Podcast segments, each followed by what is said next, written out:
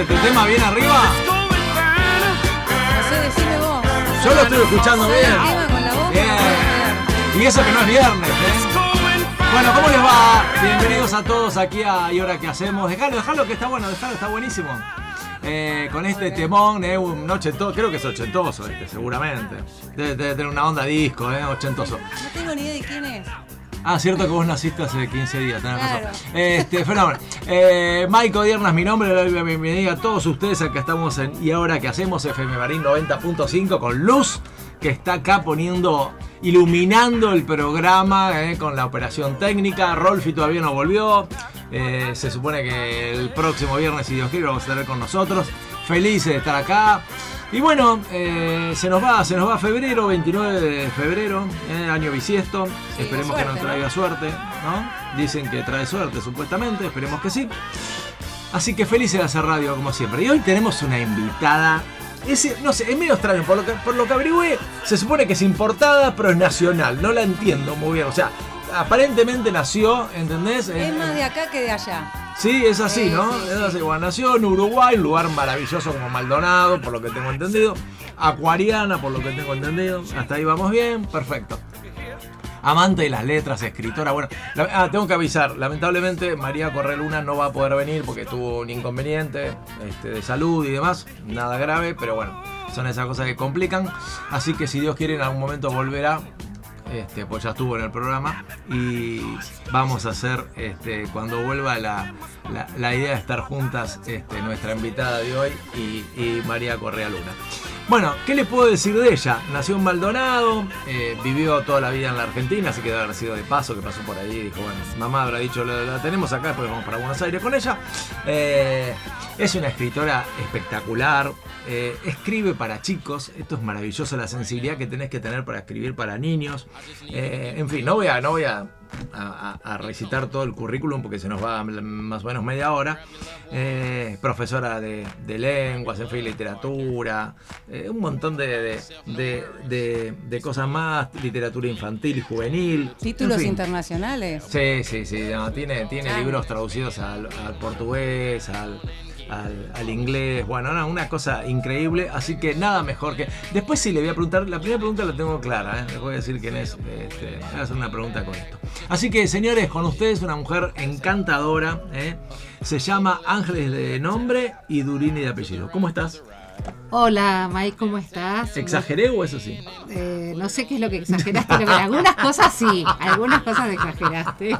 Me hago cargo de lo, bueno, no te preocupes, me hago cargo. Bueno, gracias por venir, Ángeles. No, gracias por la invitación, muy, muy contenta de estar Un acá. placer. Tenemos que agradecer la luz, eh, que se contactó con vos y me dijo, y si viene Ángeles, vale, y vino, ahí está. Una genia. Sí, gracias. Luz. Es verdad. Así que bueno, eh, se supone que sos uruguaya, pero argentina. Eh, se supone que soy uruguaya, soy uruguaya porque nací en Uruguay, es verdad, mis padres estaban un poco de paso. Ah, es, es Eh, real lo que. O sea, sí, que nací bien- en media cuadra de Gorlero, Punta del Este. ¡Uh, a sos! No se puede creer. Es súper top. Ah, bueno, espectacular. Había un consultorio con una salita y nací, era la sexta de siete. Qué loco. Y Mirá. mis padres sabían que iban a. Eh, tengo un hermano que nació en Mar del Plata y yo nací en Ah, Punta que es del Este. una de las ciudades que más amo Pero Mar del Plata. Mar del Plata es bonita. Eh, Así que en media cuadra de Gorlero. Ahí sí. Y, nada, mi, mi madre no tenía ningún problema para parir, así que era o nos llevamos a todos y vamos de vacaciones o nos quedamos todos. Mirá.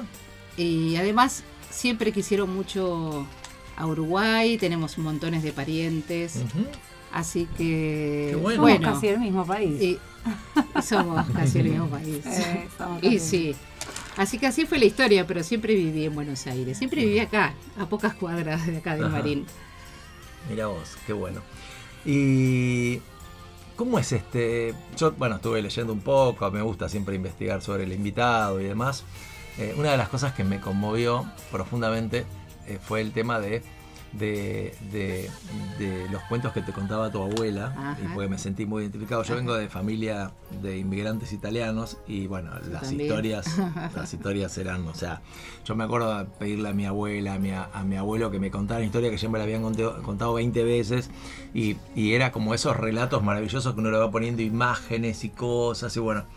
Y, y me pasó a mí, que con mis hijos cuando eran chicos, eh, también de una de las cosas que, viste, que uno siente que ha hecho bien en la vida.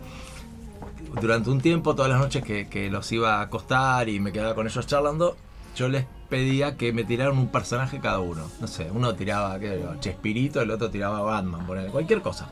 Y yo les inventaba un, cuento toda la noche con estos dos personajes, y los inventaba, iba improvisando.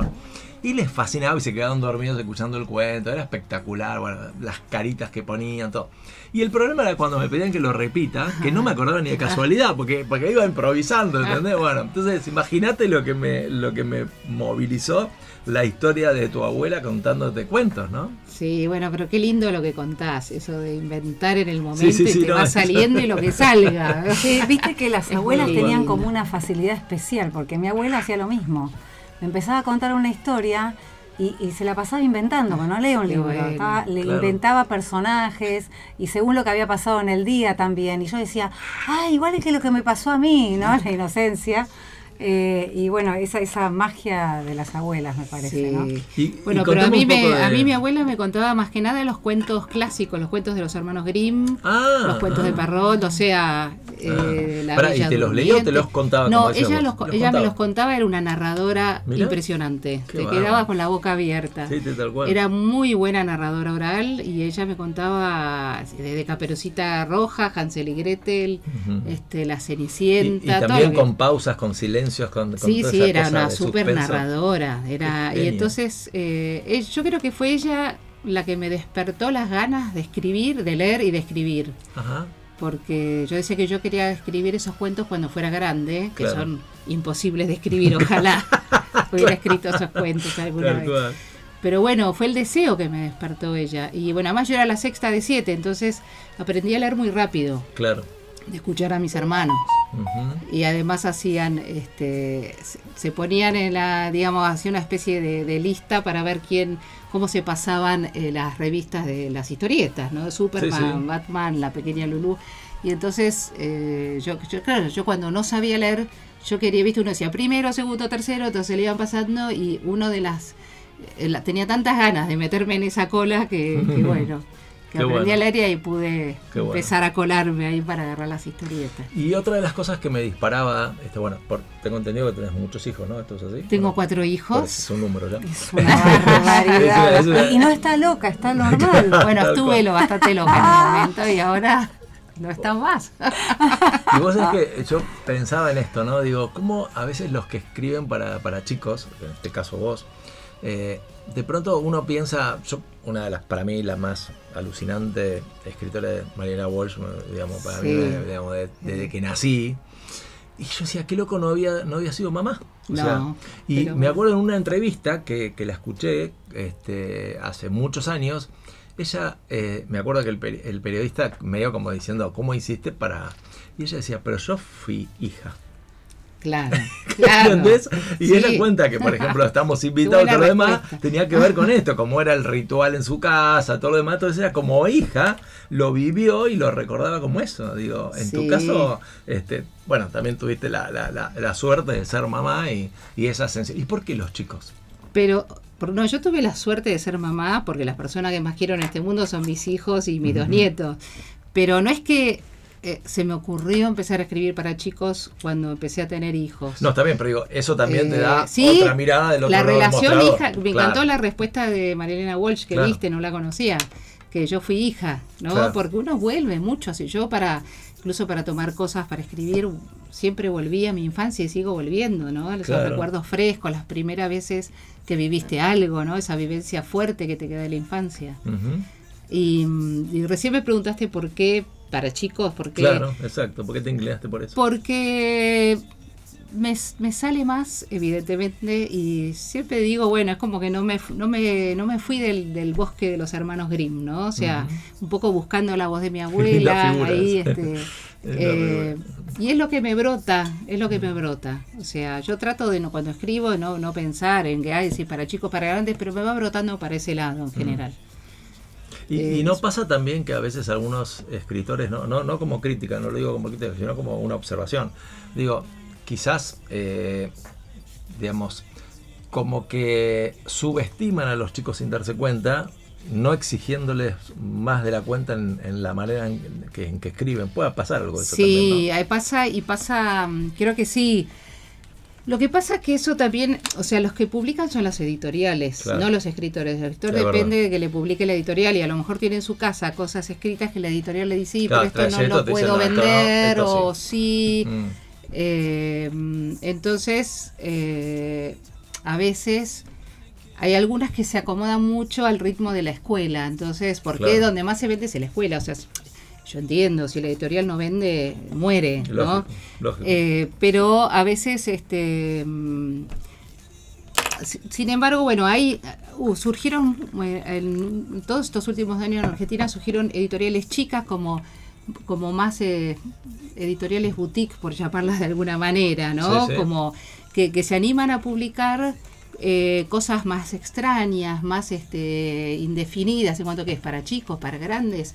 Bueno, no sé, no se sabe bien, ¿no? No le importa. Entonces se va metiendo en otros nichos que van acompañando la, la lectura más fácil y más estructurada, ¿no? O sea, que te encontrás con editoriales que hacen cosas muy lindas, que a lo mejor en vez de hacer una tirada de mil libros, dos mil libros, hacen de 300, de 600, no sé, porque son más chicas, pero que, pero que muestran cosas más originales. Y dentro de lo nacional, ¿cuáles son tus referentes? O, o no sé, es que yo de pronto leías y decías, bueno, o sea, me encantaba tal autor, me encantaba, no sé, las obras de Hugo Midón, por ejemplo, por darte un ejemplo, Ah, bueno, las- Walsh, por ahí también bueno. sí, además a mí me encanta el teatro. Ah. O sea, vos estás nombrando... hiciste este, taller de teatro. Sigo haciendo, sigo haciendo, Mm. porque me encanta, me encanta, lo disfruto un montón. Ah, Eh, no es que no porque vaya a presentar algo, nada, pero porque me divierto y juego. está bien. Eh, sí, no, bueno, Hugo Midón es de la época. de- yo lo vi actuar a Hugo Midón, pero yo era joven todavía, y pero es más de la época de mis hijos y lo llevaba a ver, ¿no? O sea, vos pensás que cuando yo era chica, María Elena Walsh surgía y Claro. fue un boom. Mm, Y pero no es que había, no había toda la proliferación de literatura infantil que hay hoy en día en la Argentina. claro. Eh, hay uno que, que a mí me sigue fascinando, que es eh, Javier Villafañe, que fue anterior Sí. a María Elena Walsh, ahí, pero anteri- un poco anterior, y que es un capo también. Es, eh, creo que lo tenemos un poco olvidado, pero que es maravilloso, maravilloso. Bueno, y él hacía muchos títeres y los títeres de Mira la qué bien. chiporra y qué sé yo. Pero tiene unas cosas bellísimas. Y era muy audaz, era muy audaz. O sea, pues todavía no estaba esa cosa tan... Y bueno, esto es para tal edad, tal edad que heredamos de las editoriales españolas, ¿no? Claro, claro. Esto es para siete años en adelante, ¿no? Entonces se va estructurando todo un... Que bueno, ahora se busca desestructurar un poco todo eso ¿Y también. quién es Demetrio Latov? ¿Quién es Demetrio Latov? Mirá, traje, bueno, traje, no se ve, no se ve, pero traje Ah, la ya- nueva ya edición. Luna va a sacar fotos, Traje olvidate. la nueva edición porque acaba de salir Ah, sí, la nueva. Mirá. con solapa y todo. Esto es un lujo. Ah, que, te- que me hayan puesto solapa es un lujo. Qué maravilla, qué maravilla. Porque esta fue la primera novela que me publicaron Sí, sí. en la editorial SM, pero SM un buen día se fue, se volvió a España, nos abandonó, Ujú. como tantas empresas en Argentina, y nos, nos dejó con todos los libros ahí. Eh, y entonces, poco a poco, bueno, los autores fuimos mostrando en otras editoriales y, y varias editoriales tomaron eh, cosas que ya estaban publicadas en SB y que las retomaron y, la- y acaba de salir ahora en AZ, ¿no? Qué es una editorial argentina, netamente argentina, eh, pero que se mueve mucho afuera también, es una editorial interesante. Y bueno, y acaba de sacar eh, la novela que le tiene miedo de, de Metro Latov, que sigue siendo la novela mía más leída. Es el libro más vendido, más leído, por la que me invitan a más colegios, a más escuelas. eh, o sea, es la más conocida. Mirá. Tiene, que también van a salir otra editorial.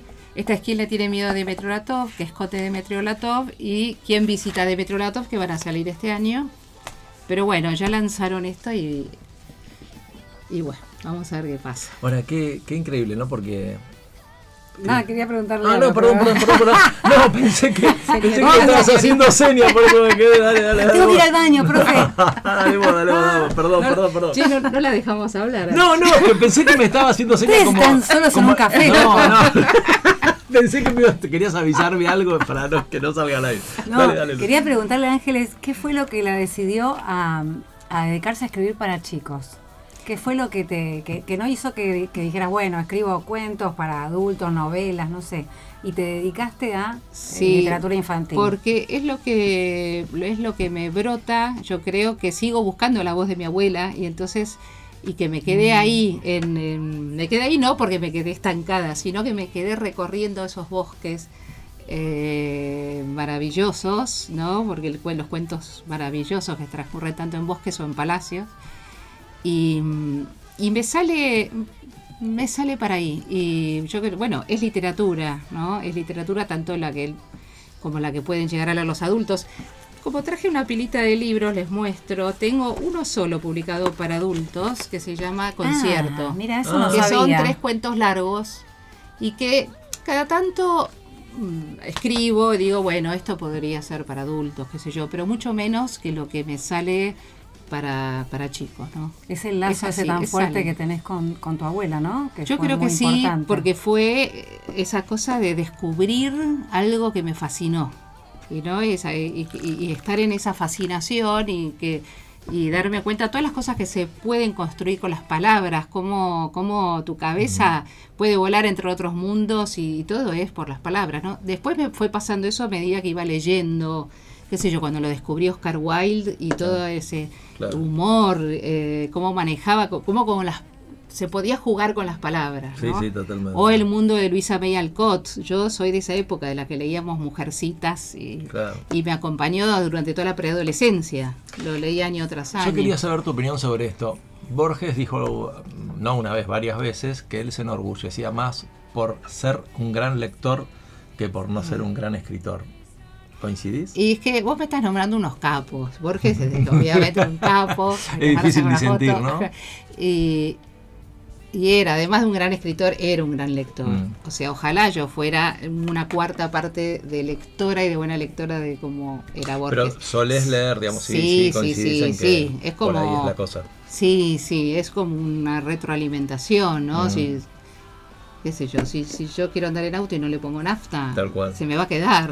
¿Y cómo, Eh, cómo es? A ver, Vas ¿cómo? descubriendo un montón de cosas con los libros, con, Claro. a medida que vas leyendo, maneras de contar, miradas diferentes, ¿Y ¿no? cómo te inspiras? ¿Tenés un, tenés un hábito, te- no sé, todas las mañanas te, digamos, te despertás, desayunás y empezás a escribir, de pronto te surge en un momento y bueno, y empezás por ahí. ¿Cómo, cómo es eso? Ese- Es- ese- esa creación. Es un poco todo eso. eh, Transpiración, inspiración y todo. sí, Mucho no, verón, ¿no? es este, sí, claro. sí, sí. Porque la gente ¿viste? supone que el escritor vuela y todo le fluye naturalmente, ¿no? Claro. no es tan así. Es Claro. difícil imaginar, bueno, como Claro, un laburo, ¿no? claro. Bueno, me levanto en vez de Sí. ir a, no sé, a atender pacientes, me siento a escribir. ¿Cómo viene la Bueno, inspiración eh, así de la nada? No, es que es. Dale que es- te estoy esperando y no llega, ¿no? Claro. claro. Lleva, lleva mucho tiempo. Cuanto más escribís, más tiempo, porque más, Claro. más te metes ahí, te metes ahí, ¿no? O sea, una alimentación es, la- es lo que lees, la lectura. Claro.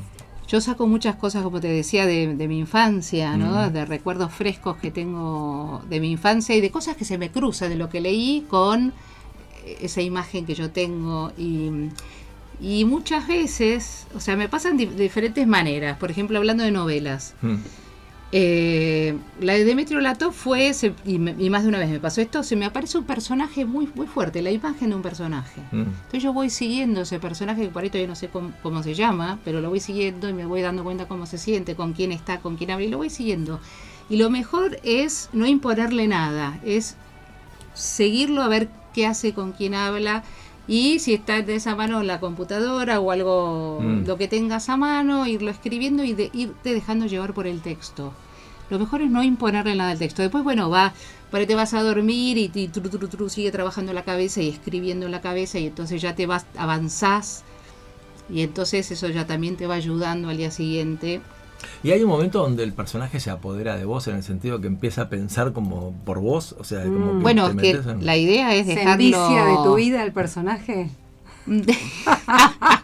Ella me roba la personalidad. muy, muy erótico lo que acabas de decir. No sé, me y parece. este, vengo así, por eso. No, no. No violemos secretos sumarios. Se envicia, digo, que, se- que de viciar, de que decís que se contamina. terminó enamorando de ella- Demetrio. No, no, no, que ella con su personalidad contamina el personaje, o sea, cosas de ella que estén en el personaje. Y- Esa es la pregunta.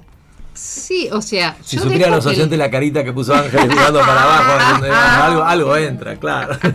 Ella se libera como sí, No, aparece, aparecen cosas sin quererlo. O sea, vos te dejas llevar por ese personaje. Claro, claro. ¿no? Sí, va y va y habla y te bueno, cómo se siente, lo que sé yo. perso- Demetrio es un chico que se siente muy solo y, y, y este. mm, Pero bueno, después sí.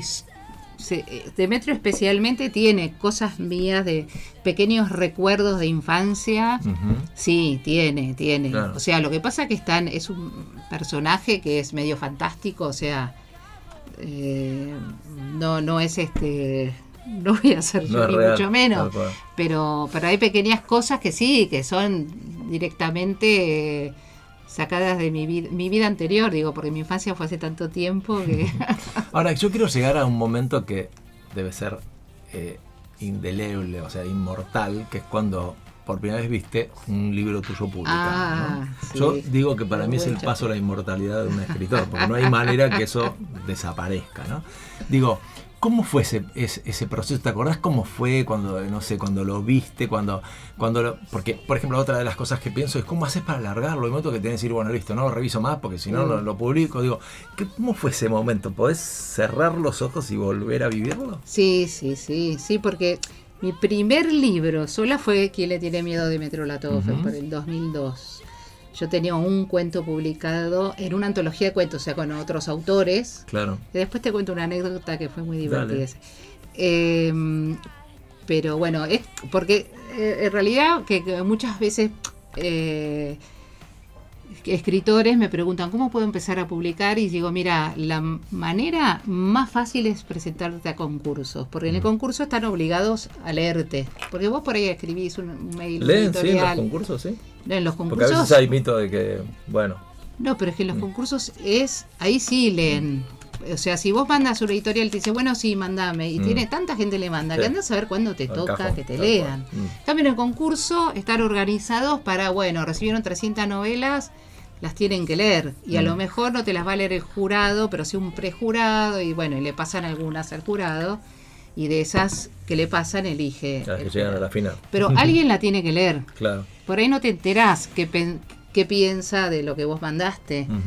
Eh, pero bueno, la, tanto el cuento este que yo tenía en una antología como el de Demetrio, no gané, pero sí me lo publicaron. O sea, las Mira. menciones en los cuentos los publicaron todos juntas y, y Demetrio salió segunda, digamos, y entonces la publicaron. Eh, bueno, y sí, cuando...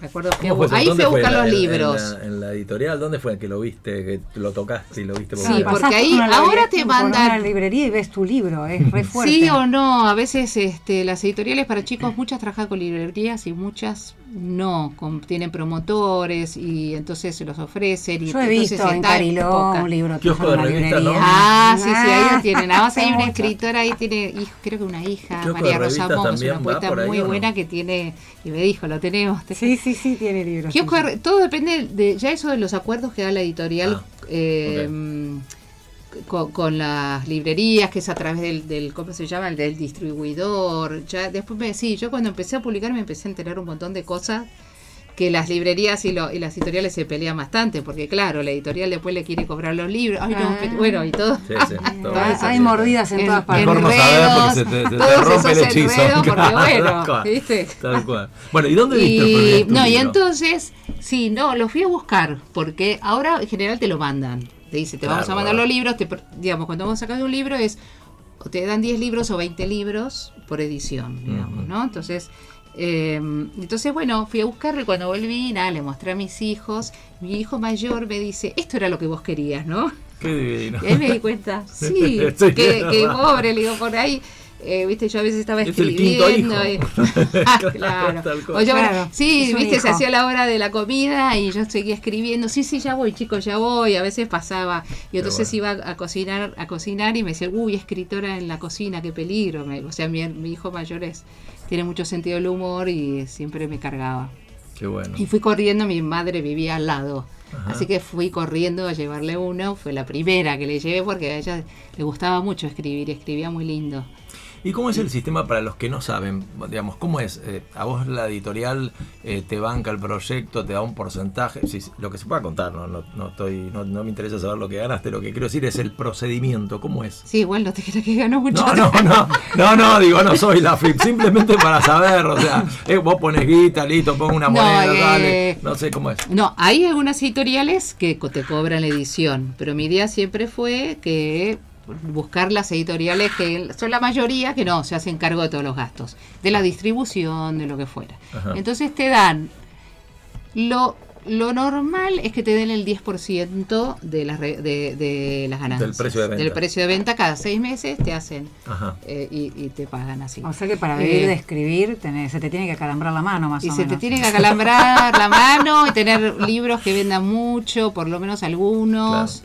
Conozco alguno que otro que, que gana muy bien porque tiene muchos libros y, y se- es muy leído, Sí, sí, pero agarras un rolón. son muy eh, pocos, un- son muy pocos. y- Sí, bueno, O pero digo en, literatura infantil, Claro. pero bueno, no, son no, sí, pocos. pa- me refiero a escritores Sí. que, que quizás puedan vivir de eso tranquilamente. Y entonces es un 10% que a veces te dicen no, un 8%, bueno, un 7%, 8%, pero bueno, lo normal es un 10% y, y bueno, los ilustradores están tallando muy fuerte porque viste cada vez hay más libros ilustrados, están haciendo unas cosas preciosas, la verdad.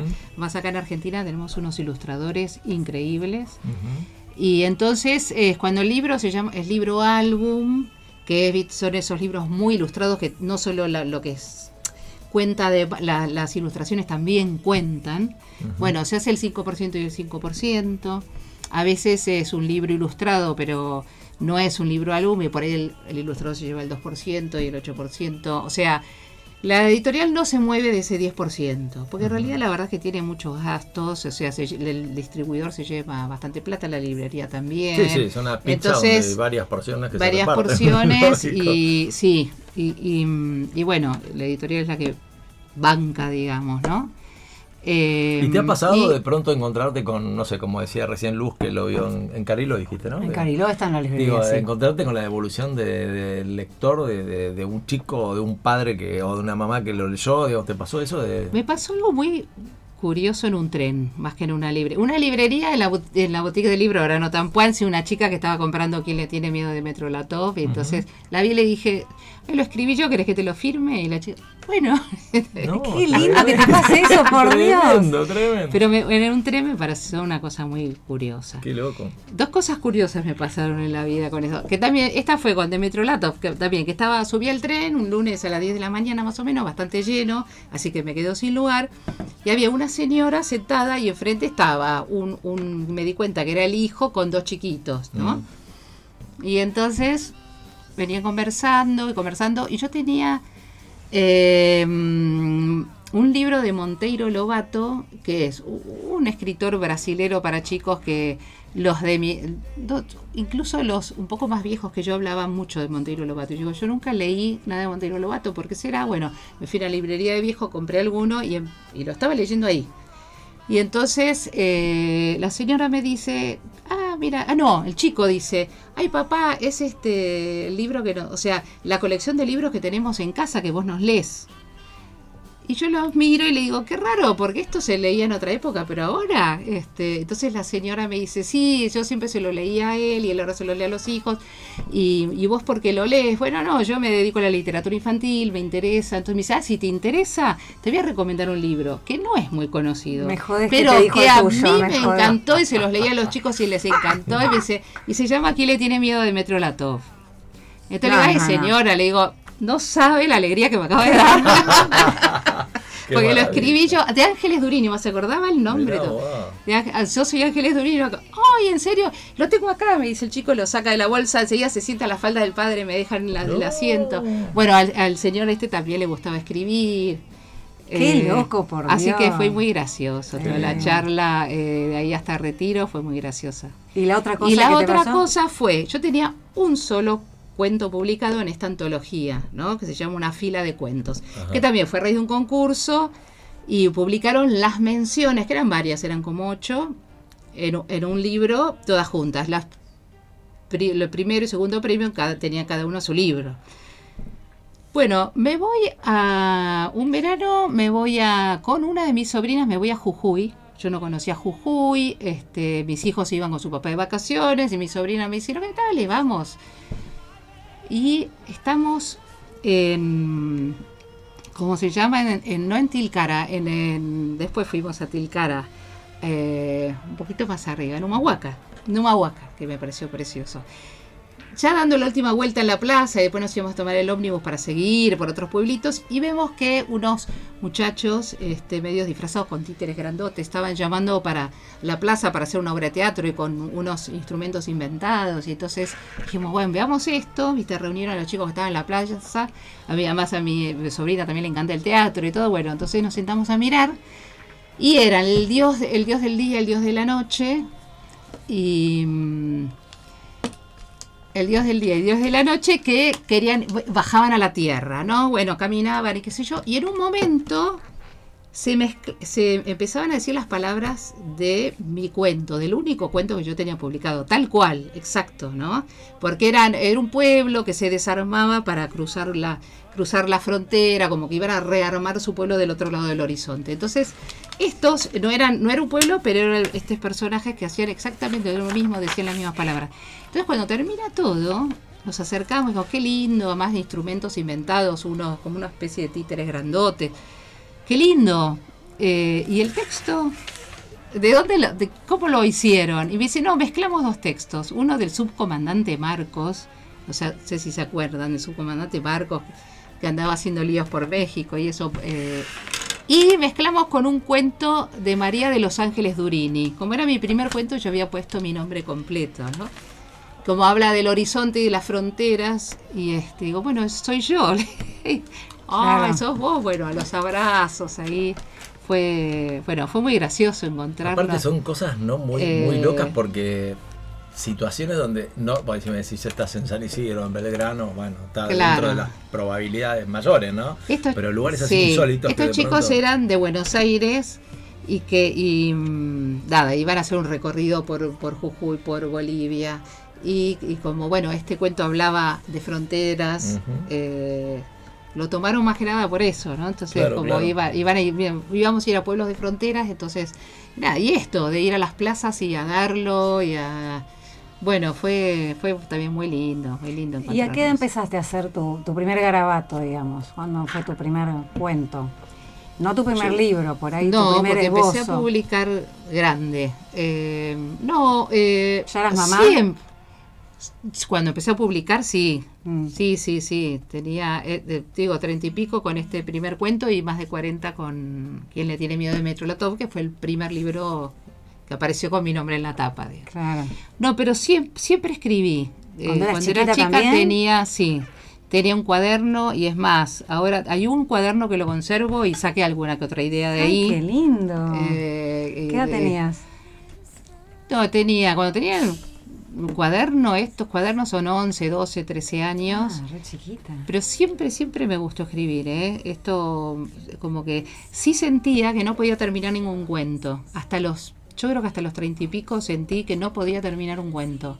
Era- recién ahí dije, bueno, sí, este cuento está terminado, ¿no? Tenía esa sensación.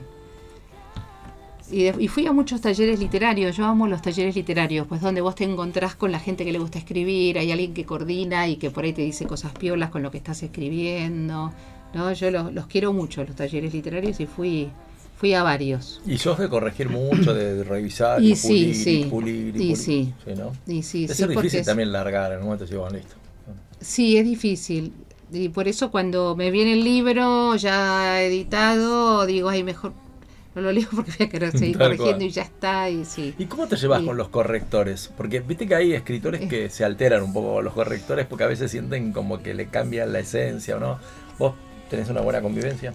Mira, eh, sí, o sea, lo, que en general el que te toma el libro es el editor y después viene el corrector, ¿no? Que te cor- por ahí con las cosas más finitas.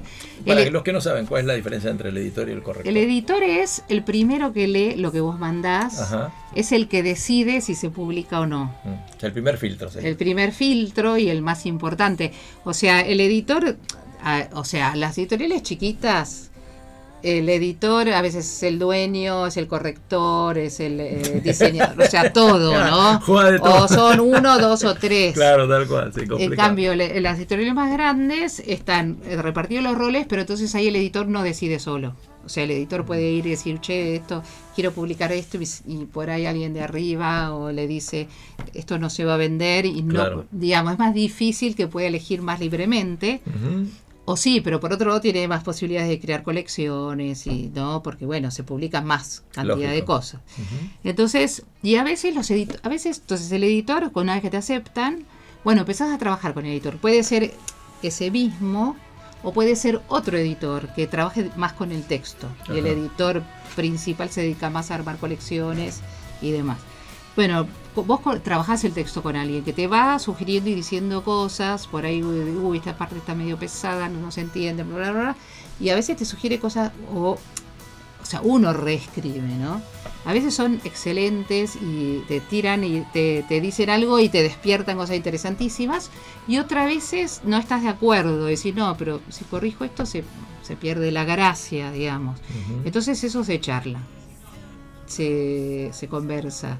Sí, hace un Eh, consenso en algún momento, claro. y se hace un consenso. Lo que pasa es que una vez que te dijeron, y pero esto así, mm, ya te quedas pensando. Mm. Y, y por ahí no es ni como dice esa persona, ni como vos la escribiste. Y, y sale una tercera manera, digamos, ¿no? ¿Y las ilustraciones vos tenés también peso en eso de cómo de, de- de decidir o son ellos los que deciden? En general es el, el editor, Ah. la figura del editor, que es como el director de orquesta. Ah, Y entonces, si son eh, textos donde no hay tantas ilustraciones como puede ser una novela, es el editor el que en general elige y mm, vos por ahí le podés decir, me encanta tal, pero se fija en, mm, primero, o sea, es como meterte un poco en el trabajo del otro, aunque tengas ganas de, de- de opinar, o a veces pasa que hay ilustradores geniales en Argentina, entonces es, eh, eso es, eh, no es no es difícil porque tenés miles para elegir. Sí, a ver, después de leerlo también le debe generar imágenes Sí. y cómo y representarlo y de alguna manera Sí, sí, también sí. está bueno ese ejercicio creativo, ¿no? Sí, no, y tampoco es tan así, te preguntan, ¿te parece bien este? ¿Te gusta? Y en general me gustan porque descubren, los editores están muy pendientes de mirar este, cosas nuevas, lo que fuera, y, y, y bueno, y, y te- me gustan porque, porque siempre tienen algo, Sí, algo visto. ver, se dedican a eso, con lo cual también está bueno decir, bueno, Sí. si él lo decide, se Sí, supone sí, que sí. Y por ahí hay ilustradores que son fascinantes, pero por ahí cobran mucho más y el Claro. presupuesto no les da o lo que fuera. o, o o ya el ilustrador que tiene, que es muy conocido, bueno, ya hace sus sus ilustraciones y sus libros álbum y por ahí ya no tanto ilustra novelas para otras personas o sí. Otra cosa que a mí, eh, esto es un tema personal, ¿no? Me parece muy atractivo un libro es cuando el libro es cómodo para leer. Que no es un dato menor. Viste que hay libros que vos los abrís y se te rompen o se te. Ah, o es sí. como que tenés que. Sí. Digo, a mí eso me parece que también está Se bueno. salen las hojas también. Claro, le- viste que, que, que sea accesible, que, que, que sea. Yo, por ejemplo, escribo los libros, hablo con el lector, Ajá. digo, me- o sea, a veces digo, me parece una boludez, genial, brilla, hablo, viste, y hay gente que tiene un, un respeto eh, enorme por los libros que no se les ocurra tocarlo. A mí me, Sí. me- me gusta ese ejercicio, ¿no? De, de poder acotar y verlo. Es una maravilla. A veces, re- digamos, recuadro una frase que digo, qué genio, ¿cómo se le ocurrió esto? Sí, con te aplaude el escritor y dice, gracias, Mike. Yo admiro a la gente que tiene una. Yo digo, ¿cómo haces para, para con pocas palabras decir tanto? No sé, me acuerdo de una frase de, de un cuento de, de Chesterton que decía: Un día cansado de estar lejos de casa, me fui para estar más cerca. Listo, vos decís Ah. siete, ocho palabras y el tipo dijo lo que nosotros tardaríamos media hora en explicar. Sí, ¿entendés? ¿Cómo haces para eso? bueno. Es una maravilla, Sí. Este, eso eso es admirable de ustedes, ¿no? De poder. Sí, y- y bueno, hay de, todo, hay de todo. Algunos es admirable y otros, no sé. ¿no? Es lamentable. Por eso, Claro, claro, por eso uno elige y dices, uy, qué bodrio, esto chao. Jugás mucho Y con los sinónimos también, porque los sinónimos también a veces para no repetir hay que buscarlos. Bueno, está todo el tema de los sinónimos, es todo un tema. Qué lindo, que por ah, todos los tiros que le tiramos los ataja, ¿te diste sí, cuenta? sí, no? sí, sí. Bueno, estás contra Parece, pare- Pasa que a mí me divierten. parece el Dibu, parece el Dibu. El Dibu en la final. No, lo que pasa es que traes cosas que me divierten, entonces me engancha. Eh, justamente, según me dijeron, lo dijo Borges, anda a saber si es verdad o no, cuando Mm. una manzana es roja, es roja y no es colorada. Es ¿no? verdad. El Colorado es en San Isidro nada más, eh, aparentemente. Bueno, Sí, debe ser, debe ser. Pero está, es todo un tema, porque a lo mejor vos lees algo y decís, no, no puedes repetir tanto, sí, sí, pues entonces revisás, tachás, Claro. bla, bla, bla, bla, bla. Pero tampoco está ese riesgo de poner palabras fuera de registro por no repetir. Por ejemplo, cuando, no sé ahora cómo está la cosa, pero cuando el chico hace la composición, que no se llamará más composición Mm. en el colegio, y que entonces me ha pasado alguna vez que mis hijos, alguno, no sé, hacía una composición y yo veía los una aventura con chicos. Los chicos fueron a tal lado, los chicos, los chicos, los chicos, ¿no? Y la maestra tachaba y ponía niños arriba. Pero niños no tenía nada que ver con el lenguaje que se venía sosteniendo en esa Claro. composición, por más infantil que fuera y que le faltaran un montón de cosas. Claro, y no calza el sinónimo. Y no iba para nada, Claro. ¿no? Yo no hubiera, yo por ahí la maestra le hubiera dicho al chico, mira, estás repitiendo mucho esta palabra, ¿de qué otras maneras se te ocurre? Pero nunca hubiera tachado y puesto yo Mm. un- una palabra impuesta, ¿no? Entonces, eh, es este, es parte de la escritura y, de la corrección y de Sí, la claro. cosa, ¿no? Y cuando ves un error de ortografía, ¿te hace mal? ¿Te, te duele el estómago? ¿Qué onda? Y no es lindo. Los, errores de ortografía no son lindos, a pesar de que, este, mm, ¿cómo se dice? Mm, No, como ideología no me importan nada, porque digo, ¿por qué? O sea, si el lenguaje va evolucionando y entonces, eh, no, del latín al castellano que hablamos y todas las letras que fuimos perdiendo mientras se fue hablando a lo largo de los años y se fueron perdiendo letras, ¿por qué no simplificar el lenguaje? Claro. Pero si veo una falta de ortografía, no me gusta. Y ni hablar cuando sí. ves en los zócalos sí, de la tele que en- por Dios, no, ¿para qué echaron a los correctores? Por el amor de Sí, ¿cómo puede ser? Claro. Si lo que sale por la tele siempre está bien. es increíble. Bueno, vamos a, les cuento cómo vamos a hacer ahora. Ahora, Dale. vamos- ahora Ángeles va, va a elegir un tema Me- musical. ahora me cayó la boca. va a elegir un tema musical, va a decir por qué. Y después tenemos una sorpresita, eh, para que ni siquiera Luz sabe de qué se trata, No, con no un invitado dejar no telefónico que nos, va a hablar de algo que va a suceder mañana. Así que ni, ni siquiera Luz sabe de qué se trata esto. No, no eh. puede ser. Así que, ¿qué tema elegiste, Ángeles? Bueno, eh, ¿por cuál de los? Elegí Y- dos. eligió- eh, vamos por el primero que eligió, ¿no, Luz? Sí, el de los cuatro que cantan tan lindo. Ahí está. Bueno, elegí Socorro de los Beatles. Ajá. Porque me acuerdo el día que yo, ahí sí que era muy chica, fui con mis hermanos a ver la película al cine Uh, y que estábamos como locos. O sea, éramos todos chicos, yo tendría nueve años, no sé. un flash. Estábamos, eh, pero así, como locos, eran nuestros ídolos realmente, la infa- los ídolos de la infancia. Así que fue tan divertido, lo disfrutamos Qué tanto, bueno, qué bueno. que bueno, lo elegí por eso y además de porque Bueno, me encanta escucharte, así que hoy vamos hasta las 12, está claro, no sé si te conté. Bueno, dale. Una pizza, después seguimos ¿Por qué hablando. no? Me gusta la pizza. bueno.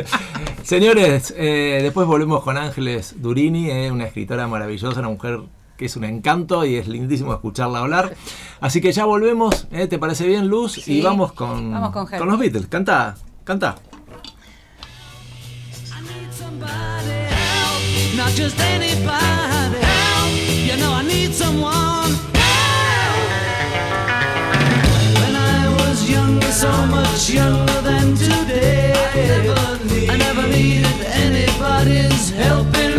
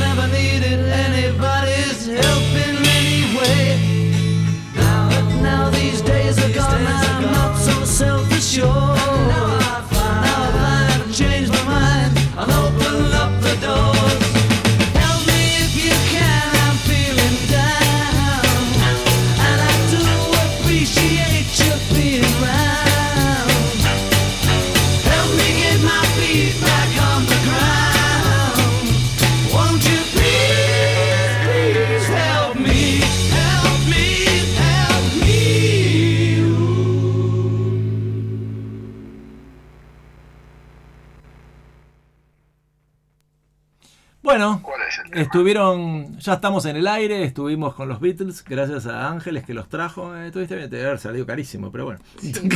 Está bien, es así. Juntarlos a todos de nuevo. Bueno, y hoy tenemos, tenemos otro de los lujos que nos damos, aparte de Ángeles Durini, eh, de tenerlo a él. Él sabe la admiración y, y, digamos, y, y el cariño y la gratitud que tengo, porque bueno, tengo la suerte de, de poder este, dar clases tanto en la UBA con la, U- con la- y en la UCI con su libro. ¿Eh? Es para mí uno de los prestigiosos constitucionalistas de la República Argentina, para mí está ahí dentro de- del podio de los mejores. Y bueno, y, y tiene la generosidad de charlar con nosotros un ratito, así que con ustedes el doctor Félix Loligro. ¿Cómo anda Félix? ¿Todo bien? ¿Qué tal, Miguel? ¿Cómo estás? Si no fuera porque sos mi amigo, diría que sos un bola cero. me gusta, ya me gusta exagerar, me hago responsable yo, no te preocupes. Es mi responsabilidad, vos no te preocupes. Pero Bueno, está bien, pero está muy bien, está muy bien. Lo tomo, lo tomo. está muy bien. No estoy tan Siempre, errado, ¿eh? No estoy tan errado. No, no, bueno. Sí, he tenido la oportunidad de, de concentrarme en el estudio de algunos temas específicos, lo cual de pronto te convierte en especialista, pero uno no termina nunca de, de aprender. Al contrario, cada vez que te vas, que vas profundizando, sentís como la sensación de que tenés más lagunas. Pero bueno, Claro. son, son las sensaciones que se, que, que se tienen. Tal es cual. bueno, es bueno siempre tener el, el objetivo de, de seguir profundizando aquello que a uno le gusta. ¿no? Tal cual, es verdad. Bueno, acá estamos con Ángeles, con Luz. Y la primera pregunta que te quería hacer es, bueno, mañana está la apertura de, de- de sesiones en el, en el Congreso. Y eh, Sí. me gustaría que nos hable sobre esto. Viste que siempre va el presidente a, digamos, a, a la inauguración y demás. La primera pregunta es la siguiente, para, para que la gente sepa. Si el presidente mañana no, no fuese al Congreso, digamos, ¿se inaugura igual las sesiones? ¿No? ¿Es necesario que esté el presidente? Contanos un poco sobre eso. Vos sabés que hasta la reforma del año 1994, de la reforma constitucional, había un debate al respecto, porque del mismo modo que ocurre ahora, la Constitución le daba al presidente la potestad de hacer la apertura de las sesiones ordinarias, pero oh, A ver, Ahí se, se coló. espera, lo voy a- perdón, ¿eh? Ah, lo vamos a llamar de vuelta. Un segundo le pido a la, a la audiencia porque esto no es fácil. Las comunicaciones son tan simpáticas a veces que si justo ahora es necesario que suceda esto. Qué barbaridad. Bueno. Cuando iba a dar la Y a veces pasa. Ahí está, ya lo estamos llamando de vuelta. Bien. Radio, ¿verdad? Es así, es así. Bueno, ahí estamos llamándolo, esperemos que atienda. Sí, si no se quedó con la llamada anterior. Claro, ojalá que no siga hablando. ahora. Ahí está, bueno, eh, perdón, se, se cortó en un momento, Félix, por eso te, te volví a llamar. Estábamos en, Ah, a- bien. estabas hasta la reforma, te escuchamos. Yo decía también que estos temas le interesan demasiado, pero no había llegado ni a un minuto. No, no, no.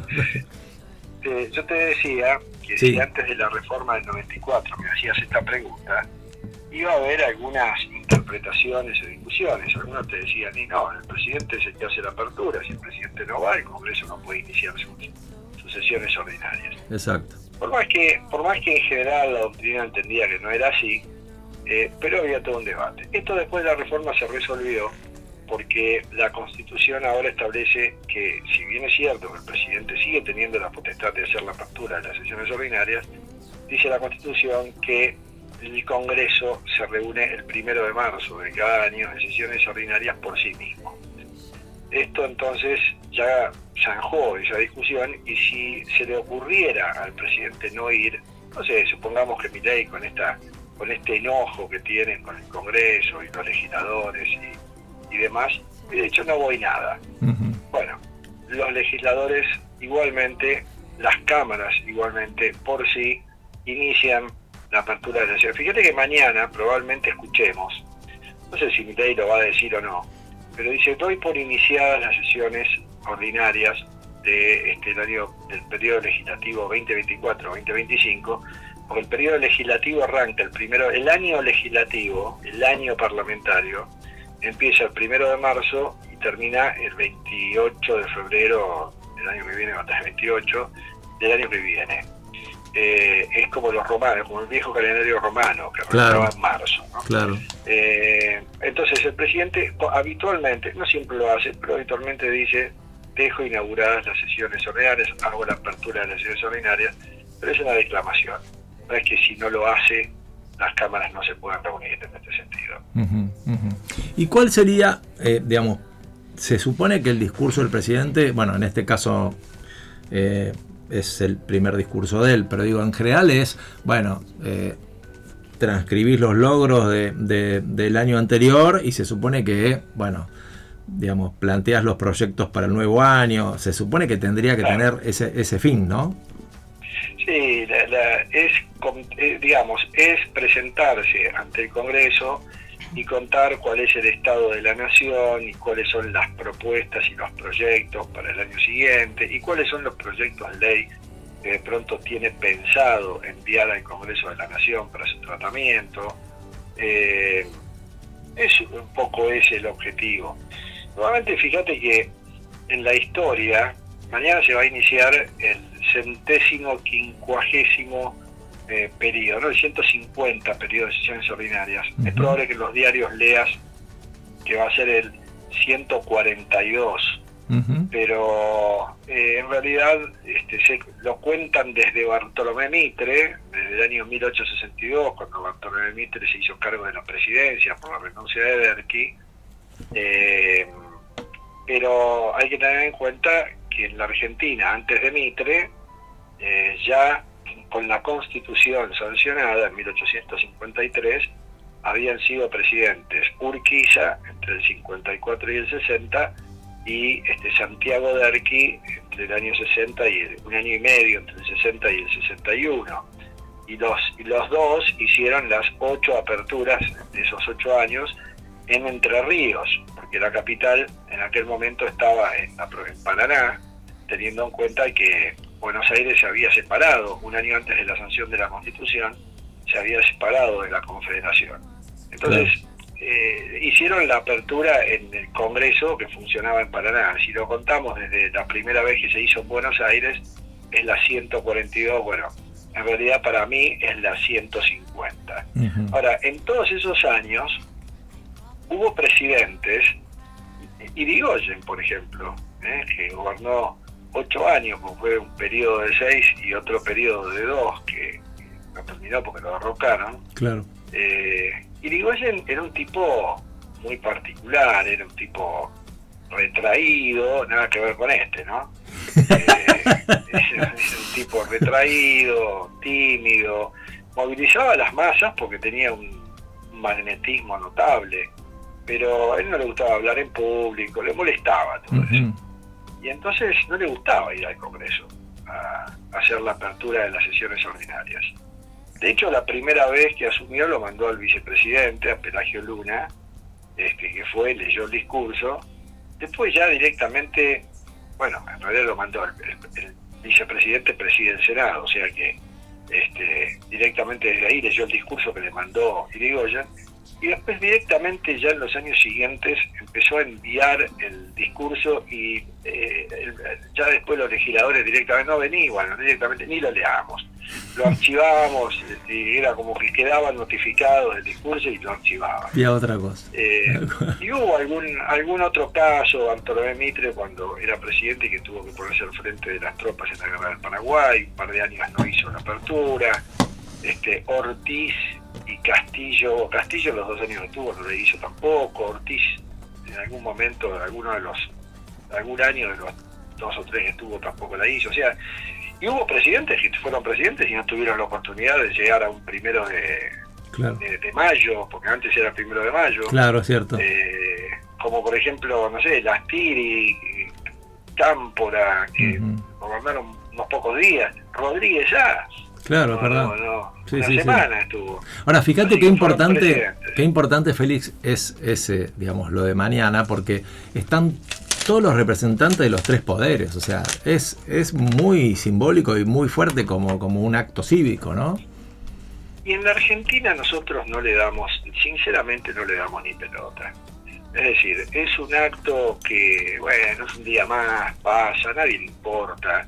Así como a la gente en general no le interesa la elección legislativa, no le interesa mucho más la elección ejecutiva, la del presidente, la de los gobernadores, la de los intendentes, después todo lo que es concejales, legisladores de, la- de los congresos provinciales, diputados y senadores nacionales, es como que este, hay más ausentismo, no hay entusiasmo, este, la actividad del Congreso no es algo que convoque.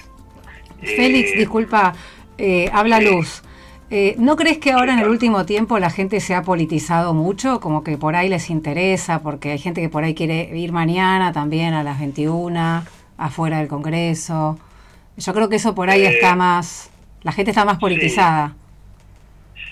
Hoy escuchaba eh, en algún programa de televisión a un analista político que decía que en los últimos cinco meses, cuatro o cinco meses, aumentó considerablemente la percepción positiva de los legisladores.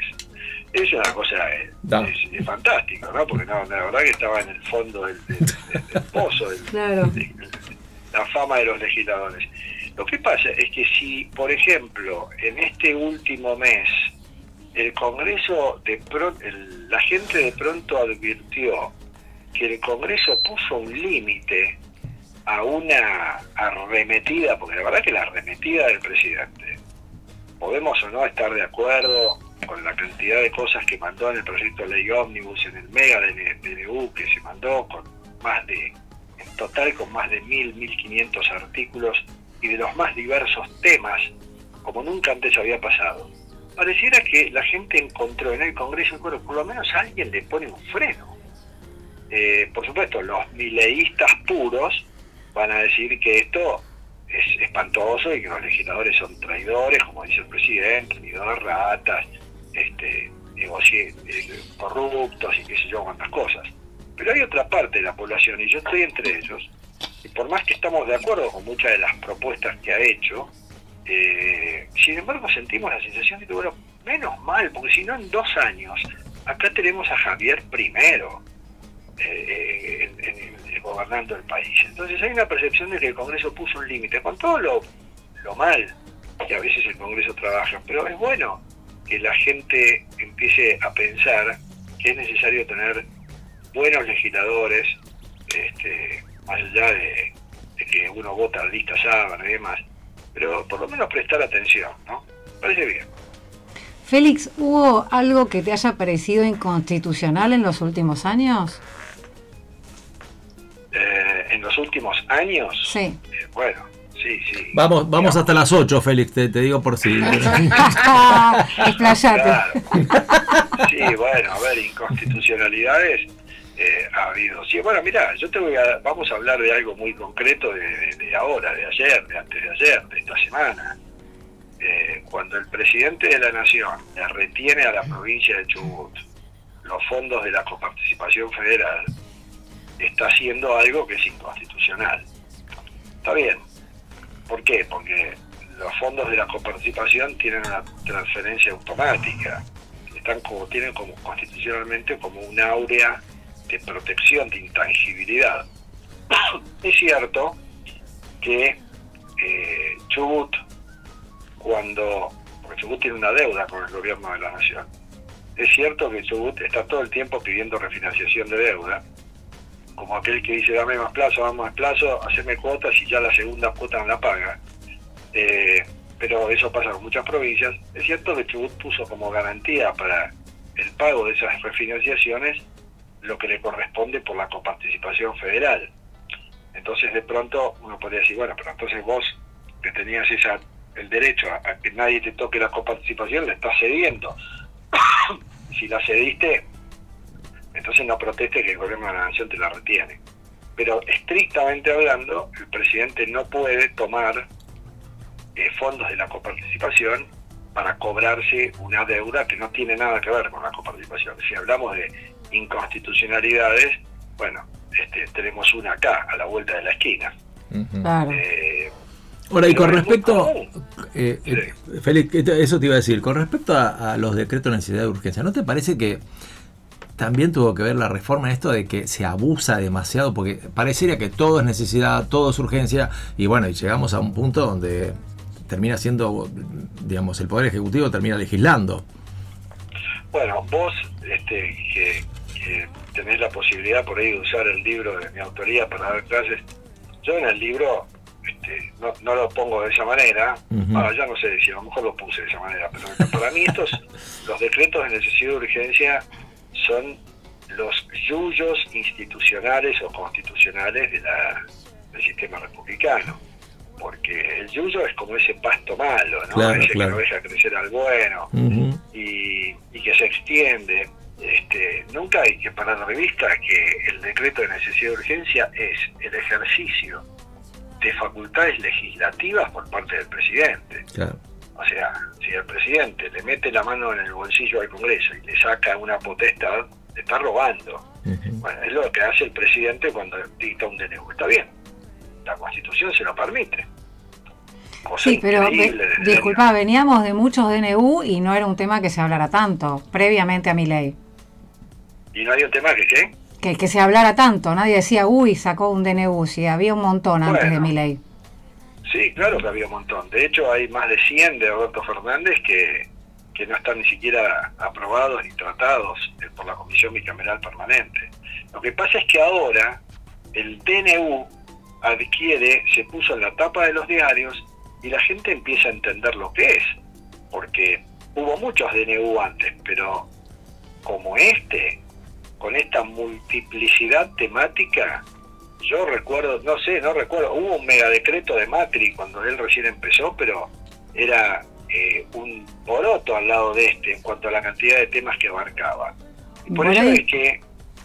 Por ahí hay mucho que arreglar, ¿Cómo, cómo? que por ahí hay mucho que arreglar. Hay mucho que arreglar, es cierto. O sea, si yo agarro el decreto de necesidad de urgencia de, de, de mi ley y empiezo a mirar tema por tema, yo te diría que en el 80%, 85% de los temas coincido. Lo que pasa es que eh, yo cuando me subo a un, a un buque que va, no sé, vamos a hacer un este, vamos a subirnos a un buque para hacer un crucero. Si a mí me dicen que el capitán es un tipo que tiene una orientación fantástica, que pone, el, el tipo no necesita brújula porque sabe a dónde orientar el barco. Yo digo, bueno, fenómeno. Pero después, después me dicen, mira, el único problema que tiene es que el tipo no sabe qué hacer cuando tiene vientos cruzados, cuando viene no las titubea, se lleva mal con la tripulación, les dice de todo, se pelea. Ah, no, me quiero bajar. O sea, el buque bien orientado, pero mal conducido, es un problema.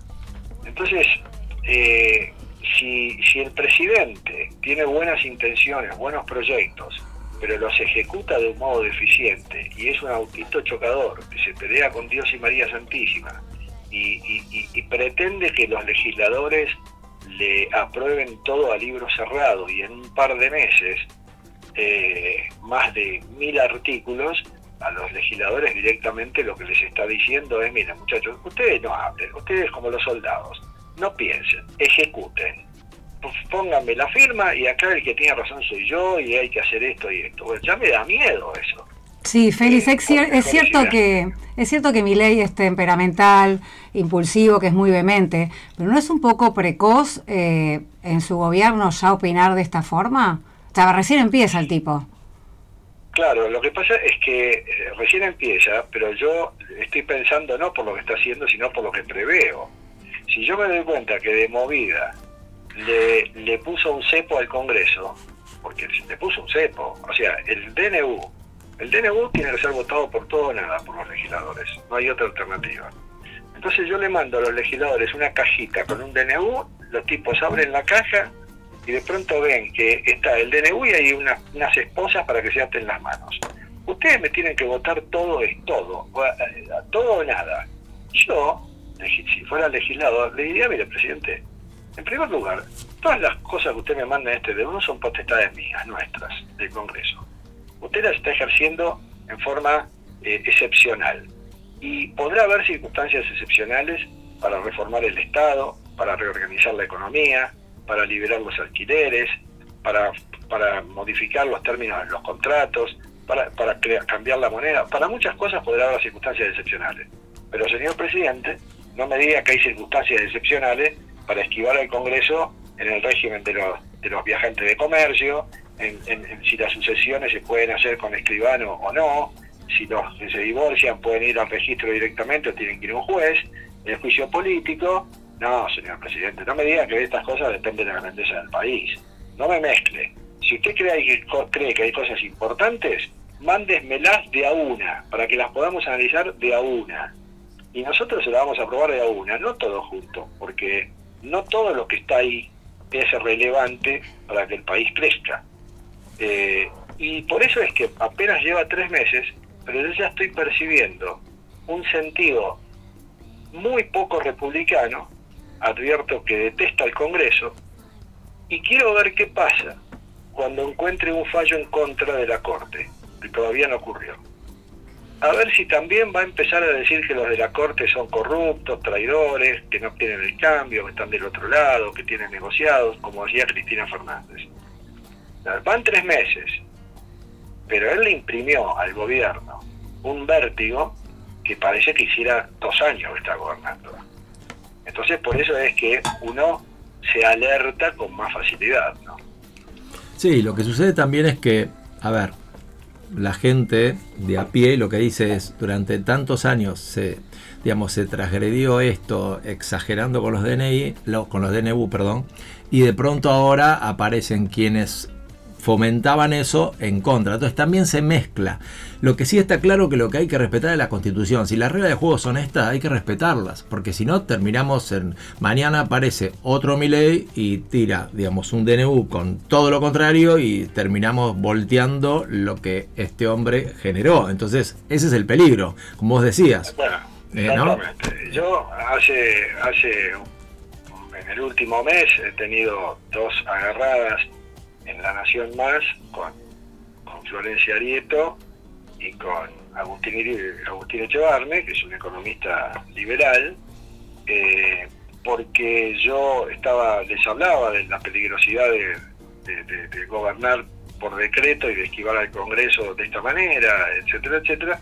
Y entonces me decían, bueno, pero al fin y al cabo lo vienen haciendo hace tantos años y resulta que ahora le estamos poniendo la lupa a este que tiene buenas intenciones. Y ahí es donde le dije, no, señores, no me corran por ese lado, porque si hay alguien que está despotricando contra, este, contra esta metodología desde hace 40 años, ahora en marzo cumplo 40 años de docente, si hay alguien que está despotricando contra los decretos de urgencia con esta forma antirrepublicana de, la de, de- de las concepciones que se tienen sobre el Congreso y el Poder Judicial soy yo.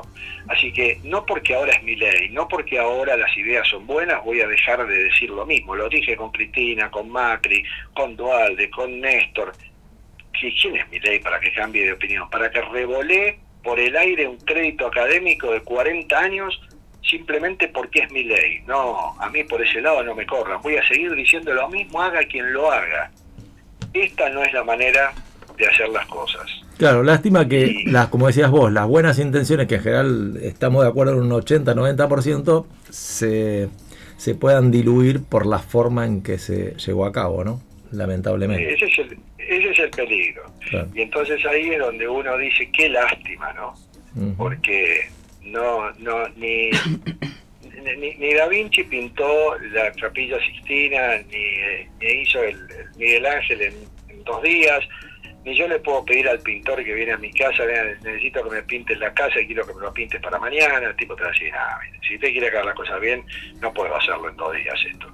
Y Y- acá pasa lo mismo. Si vieras la Si carita, si vieras la carita de luz. ¿Qué ¿Vos creés que lo ¿Qué podría hacer de otra forma?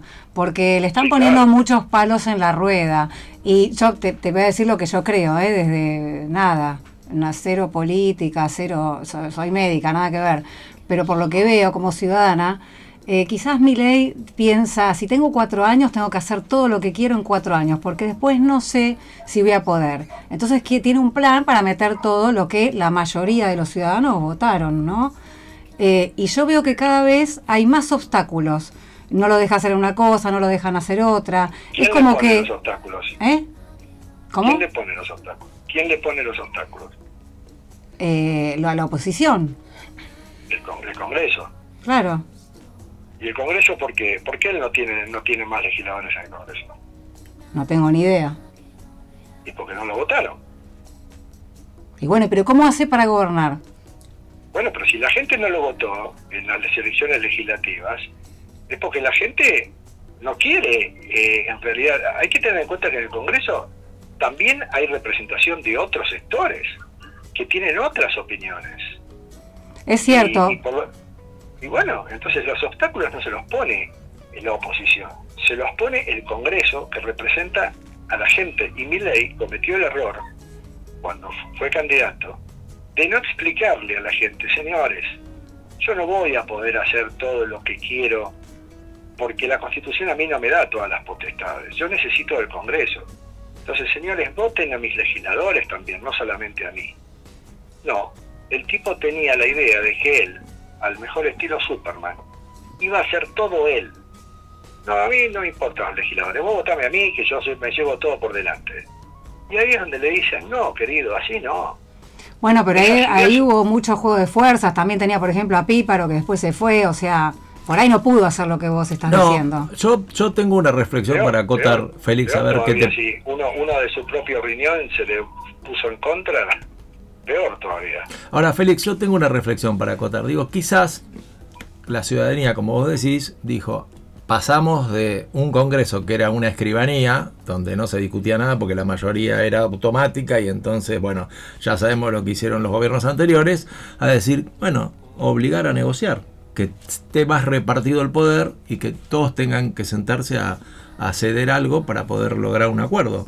¿Puede ser una posibilidad esa? Miguel, Miguel, hasta hace un mes las posibilidades de que el mega DNU fuera aprobado eran del 80%.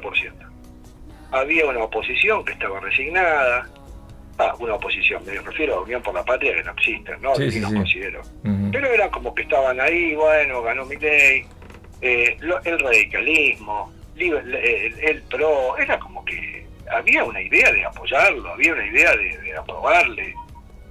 Pero ese tipo, él mismo se empezó a tirar tiros en el pie, él mismo empezó a advertir que los traidores, si a mí el tipo, se me- si a mí un tipo se me para enfrente y me empieza, a ver, vamos a suponer que yo voy a un, voy a una panadería, elegí la panadería o la heladería que más te guste, de esas, de, de- de- esas que vos decís, no, no quiero dar nombre, no por radio, pero este, esas que vos decís espectacular, yo me deleito comprando acá. Tal cual. Resulta que voy, entro a la heladería y el vendedor me empieza a decir, che, escuchame, imbécil, ¿no te das cuenta que te gusto? el-?"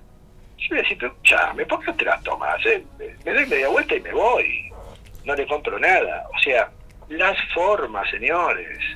Las formas. Sí, es cierto No las es formas. manera. Es cierto las Sí. formas, pero a mí me importa siempre el contenido. Sí, no, pero las formas son muy importantes, muy importantes. Eh, hasta el punto que te estoy dando ejemplos.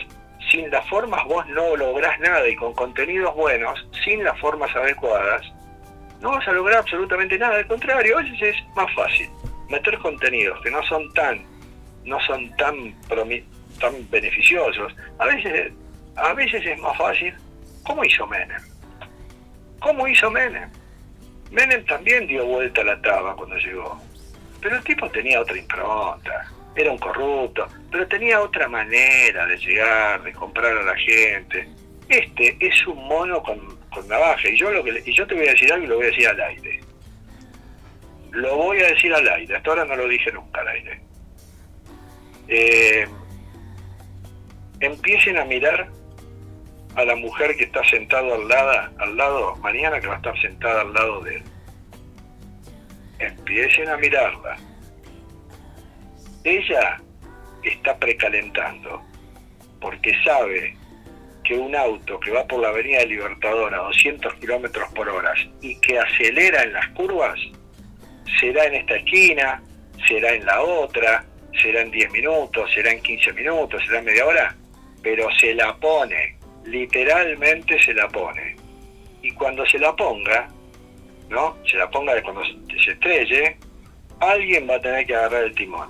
Y ya se sabe que en Argentina es el vicepresidente de la nación.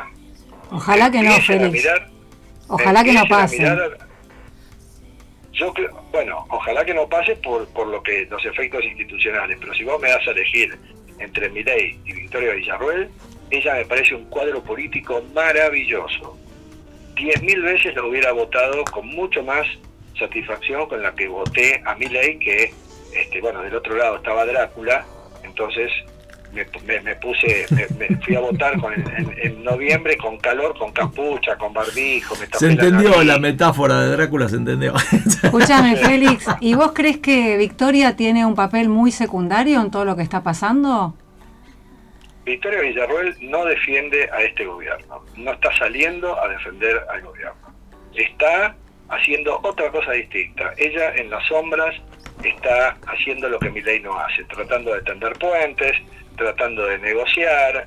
Ella no está de acuerdo con el modo con el que el gobierno, con el que Milei gobierna. ¿Ella lo dijo públicamente eso o hablaste con ella? Yo no, pero lo sé. Mm. Lo sé y lo no solamente lo sé, sino que además lo veo, porque lo- no hace falta que lo sepa, lo veo porque porque me doy cuenta cómo actúa.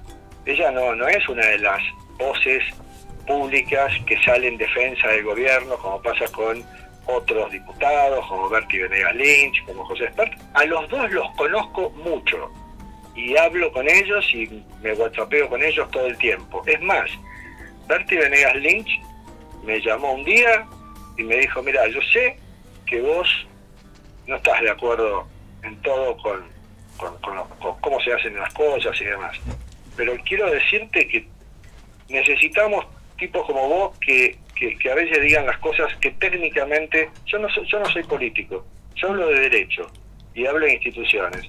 O sea que este, en buena hora que un tipo como él, este, y que le agradezco mucho que me lo haya dicho. Bueno, esos tipos defienden al gobierno públicamente. Eh, Lilian, Lilian Lemoyne, no, mejor que no lo defienda. Este, pero ella no, Villarruel no. Claro, vos Villarruel decís no que, que públicamente hacen una cosa y, y en la trastienda hacen otra. No, es, en otra- no es que en la silencio. trastienda- no es que en la trastienda patean para el otro lado, pero se quedan callados. Es como, es como cuando vos eh, decís, este tiene razón, pero, pero, viste cuando vos decís, tiene razón, pero pará, loco, así no. Eh, el otro día en La Nación Más, un, uno de los cameraman me decía, mire doctor, acá no hay nadie más libertario que yo en este canal pero le puedo asegurar que veo lo que hace este hombre y me quiero matar. Hay, hay muchos que no están de acuerdo con cómo está haciendo las cosas Milei. Hay muchos. Mm. Roberto Kachanowski, liberal hasta las manos. Lo, he escuchado y además a Roberto lo conozco mucho también. Roberto Kachanowski, liberal hasta las manos, me dice, este tipo así no termina. Está haciendo las cosas mal. Está haciendo las cosas mal. Eh, y no quiero decir algo más que me dijo porque porque me lo dijo por WhatsApp y no no no no no, puedo hacerlo porque sería traicionar un, un secreto pero Sí, sí. este estamos hablando no estamos hablando de, de un economista este, de izquierda estamos hablando de Roberto Kachanowski Sí. históricamente liberal que tampoco está de acuerdo no solamente con cómo hace las cosas sino con el qué está haciendo desde el punto de vista económico Bueno, yo cre- Eh, creo que fue a la mañana que Fantino en su programa eh, comentó también que, que sabe que se está como tejiendo un golpe en unos días. Bueno, hablar de golpe es una es desgraciado, ¿no? Este, Por supuesto. En Argentina tenemos un nadie quiere que eso ocurra. Eh, todos todos necesitamos que a, que a Milei le vaya bien, porque si le va bien nos va bien a todos. Exactamente. Pero pero y estamos de acuerdo con, con tantas cosas. Yo vengo posteando en Facebook cuando pone este, hemos eh, rescindido tantos contratos, impecable, el lenguaje inclusivo, impecable, este, cerramos el INADI, totalmente de acuerdo. Total. Eh, perfecto. Pero esa- esos apoyos no quieren decir que yo esté de acuerdo con lo que está haciendo, con cómo está haciendo las cosas mi ley. es que lo que me da, inclusive me da bronca, porque tengo la sensación de que así no va a lograr lo que quiere. Se necesita otro temperamento para gobernar, se necesita lo que Sócrates decía, templanza, paciencia. Eduardo Couture, un jurista uruguayo de primera línea, que es el que escribió los diez mandamientos para los abogados, en uno de los diez mandamientos decía, señores, el tiempo se venga de las cosas que se hacen sin su colaboración. No hay manera de generar seguridad jurídica cuando todo se da vuelta en dos días. Y del mismo modo va a venir otro el día de mañana que lo- con la misma facilidad va a dar vuelta para el lado que no nos gusta. Yo comparto lo que decís, Félix, eh, que es eh, vehemente, que es temperamental, pero bueno, si recordás a Sarmiento, era muy parecido y Sí. hizo unos cambios tremendos en la Argentina. Sí, Sarmiento, Sarmiento también era, era un tipo vehemente, pero había una diferencia. Eh, en la Argentina estaba todo por hacerse, no había que tirar nada abajo. O sea, Sarmiento tenía todo por construir. Era un campo, era un terreno donde tenía que levantar. Este tiene que tirar abajo, tiene que desarmar un montón de cosas y tiene que construir sobre las cenizas. Esa es la gran diferencia. Eh, el país en aquella oportunidad era crítico, pero no nos olvidemos, tenía eh, un millón y medio de habitantes, el primer censo que hizo Sarmiento, un millón ochocientos mil habitantes, de los cuales el 70% eran analfabetos. Todo estaba por hacerse. Acá no. Al contrario, acá hay que manejar de otra manera las cosas. Parece que Sarmiento hoy hubiera tenido eh, las mismas las mismas dificultades que tiene este para gobernar. Eh, no. Yo me quedo con la esperanza de que sea tan innovador como Sarmiento. Pero es que yo, es que la innovación es buena. Lo que yo no quiero, lo, lo que a mí me preocupa es cómo quiere llegar a los objetivos. Claro, vos Eh, cuestionás las formas. La forma, sí. Claro. Félix El otro día las me formas. lo, el otro día me explicaba también personalmente este, algunos gustos que uno se da cada tanto. Sergio Sinai, Mm. eh, bueno, ahí eh, hay una médica en la sala, ¿no? Sí, sí. Eh, yo, Luz. Bueno, Luz. A ver si a ver, a ver si, si no me dejan mentir. Eh, Sergio Sinai me decía, te voy a explicar la diferencia entre un psiquiátrico y un psicópata. El psiquiátrico es un enfermo mental, tiene determinadas patologías que tienen que ser tratadas médicamente por un profesional. Es un el psiquiátrico tiene patologías mentales, la paranoia, en fin, qué sé yo, qué patologías hay. El psicópata no es un enfermo. El psicópata es un obsesivo, un, un trastornado que tiene un objetivo y mata a la madre con tal de alcanzarlo. No le importa absolutamente nada. Va detrás de los fines sin importar cómo los alcanza. Y, Sí. y en este, no sé si, me, me- creo que me explicó bien, ¿no? Si no, hay, no sé, parece que... Sí, ¿qué Eh, nombres eh. pondrías en psiquiátrico y en psicópata? Porque yo tengo dos, ¿Dos qué? dos nombres para cada patología.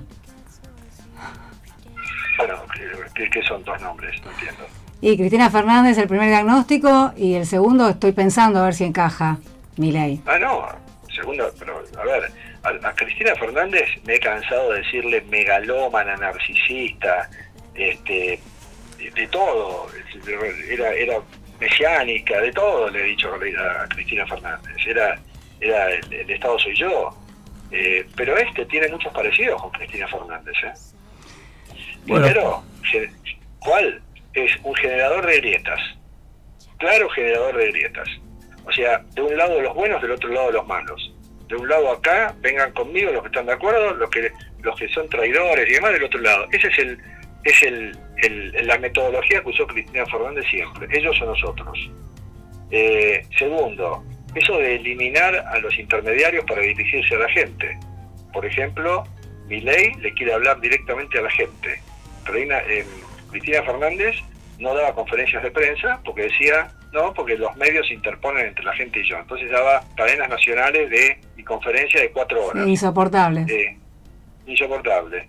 Este no da conferencias, pero este se puso a espaldas del Congreso y dijo voy a hablar con la gente. Mm, Bueno, pero tiene un vocero que contesta todas las preguntas todas las mañanas. Eso no lo Eh, hacía ¿a Cristina? Fernández tampoco. No, Gabriela Cerruti también contestaba. Bueno, preguntas. sí, está bien, tenés razón.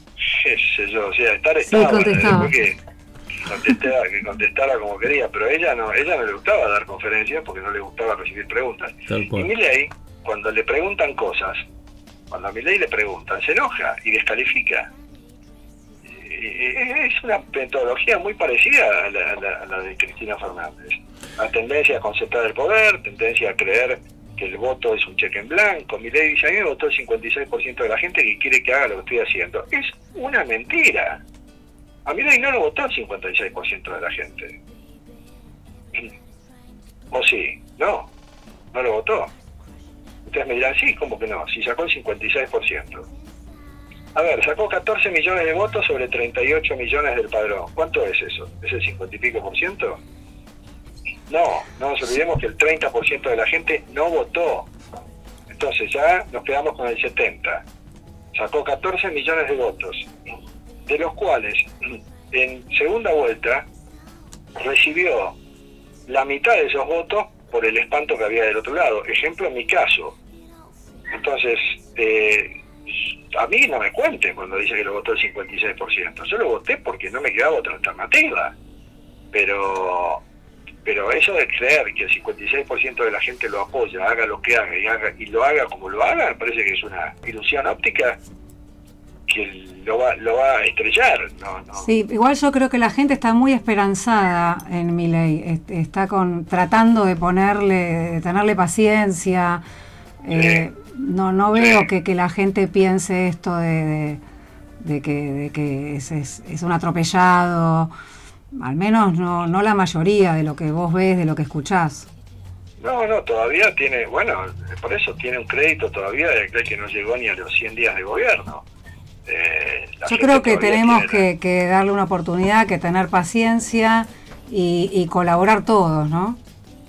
Pero con la, la mejor manera de colaborar con mi ley es diciéndole, esto que hiciste es bárbaro, esto no, esto sí, esto no. O colaborar significa justificar todo lo que hace y cómo lo hace. Me parece que no es manera de ayudarlo. Eh, el que te ayuda te critica, te palmea, te aplaude, te silba. Sí, es cierto, pero no te hace un paro que, eh, tres veces por mes, por ejemplo. ¿Cómo Nadie no? lo está ayudando. Que no te hace un paro tres veces al mes, por No, ejemplo. no, bueno, hablemos del sindicalismo porque el sindicalismo ya sabemos la, ya sabemos lo que es.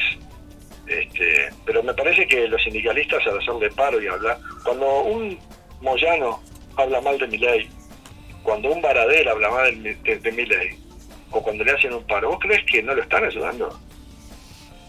Si la gente Sí. los odia a esos tipos, yo creo que sí los ayuda. O sea, si Baradel dice cualquier cosa de mi ley, yo creo que lo está ayudando. Sí, bueno, pero al Sí. padre lo complica que no tiene clases el hijo en el colegio. Al padre sí, y por eso el padre se pone en contra de ellos y a favor de mi ley. Sí, totalmente. Entonces, tengo la sensación de que todas esas cosas le sirven a mi ley. Por eso choca contra ellos. El problema es que choca contra todos, contra su propia sombra. Y, y ahí está el problema.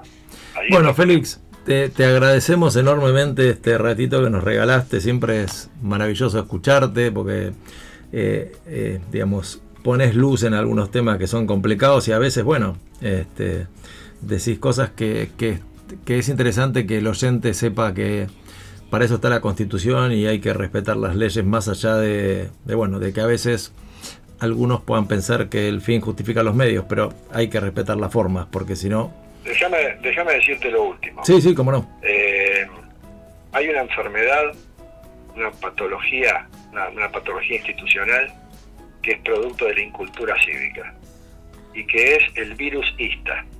El virus ISTA, el kirchnerista, el alfonsinista, ¿no? el mileísta, que ya está, ya existe. Cuando vos te enamorás de un gobernante, te inocularon un virus que te ciega, te anula el criterio, el, el análisis crítico. El único ISTA que es bueno es el que va precedido de la Constitución.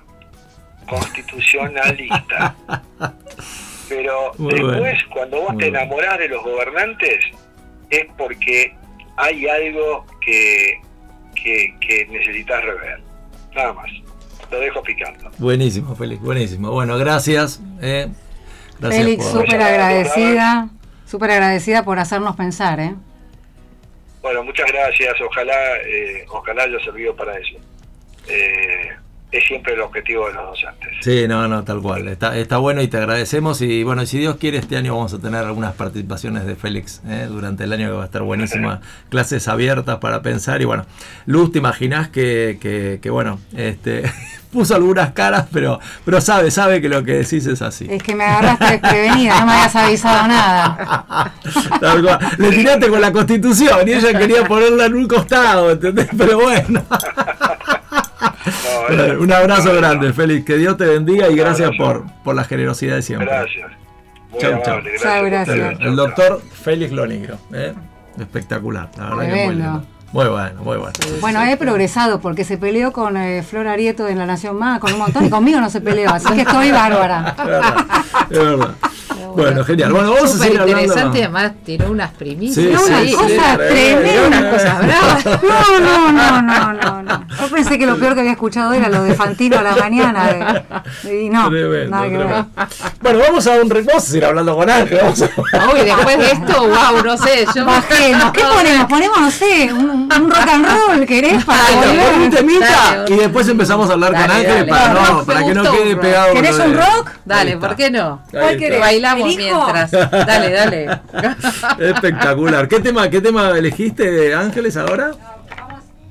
¿Eh? ¿Qué Vamos a cambiar, vamos a cambiar porque ahora quiero un rock. Ahora de golpe nos dio por el rock. Ah, no, se suspendió lo del uruguayo que iba a cantar. Sí, sí, Surgió sí. la idea del, del rock que tiró luz y bueno, vamos así, con algo así. bien, Después de todo este bien, shock. Vamos al recreo, ¿no? Después de la clase vamos al recreo. Está muy bien, está muy bien, está muy bien. Perfecto. A ver qué será el tema que, que eligió. Eh, vamos a ver. Lo largamos, ¿eh? Dale, dale, cuando vos quieras lo largás.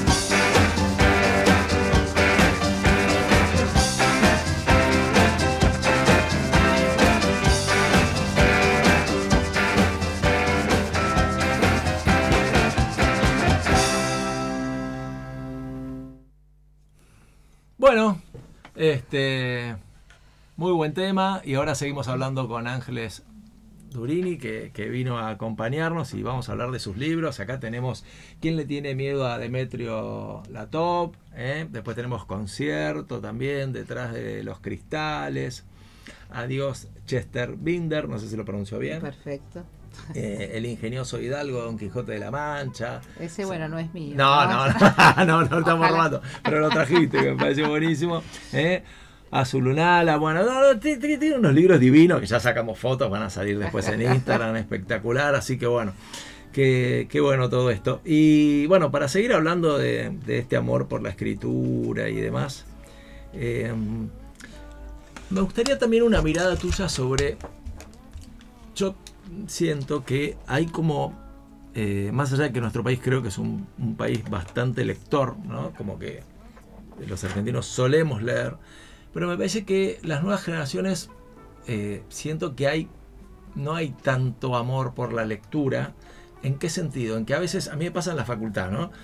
Eh, digamos, leyeron una noticia que yo le digo, contámela, y, y leen el sumario, o sea, leen en, en- en las redes y, y falta vocabulario. Me pasa a veces explicar un tema y que, no sé, tires concurrente y te miren con cara de qué significa concurrente. Y digo, a veces no, no sentís que falta como lectura para que el vo- vocabulario sea más rico, sea más diverso. ¿Puede pasar algo de eso o no? Mira, la vida es una gran contradicción, porque por un lado yo veo que en los colegios se lee más que antes, Ah, más cantidad, hay, circulan libros. Por lo menos, bueno, por ahí estoy hablando más de Buenos Aires, habría que ver eh, las provincias qué pasa, que a lo mejor sí hay pueblitos que perdidos que el- la gente lee mucho porque no hay tanto para hacer y la biblioteca popular eh, está muy, Es eh, verdad. digamos, es un lugar de reunión también, ¿no? Pero por un lado, lo- eh, yo me acuerdo, yo no tenía biblioteca en mi colegio y ahora todos los colegios tienen su biblioteca, hay libros, en general hay libros, hay algunos colegios que no tanto. Ujú. Eh, depende mucho la dirección de los docentes, si son lectores o no, y hay de todo como en todos lados. Eh, a mí yo siempre me hago la pregunta, ¿qué pasa después una vez que el chico termina el colegio?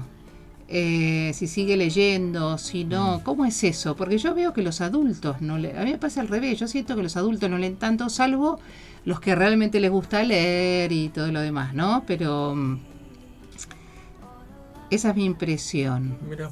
Eh, entonces no sé bien, a lo mejor ahí en la secundaria el chico se pierde un poco, pues yo veo que se habla mucho de la primaria, a lo mejor de la universidad, pero la secundaria todavía la veo muy olvidada.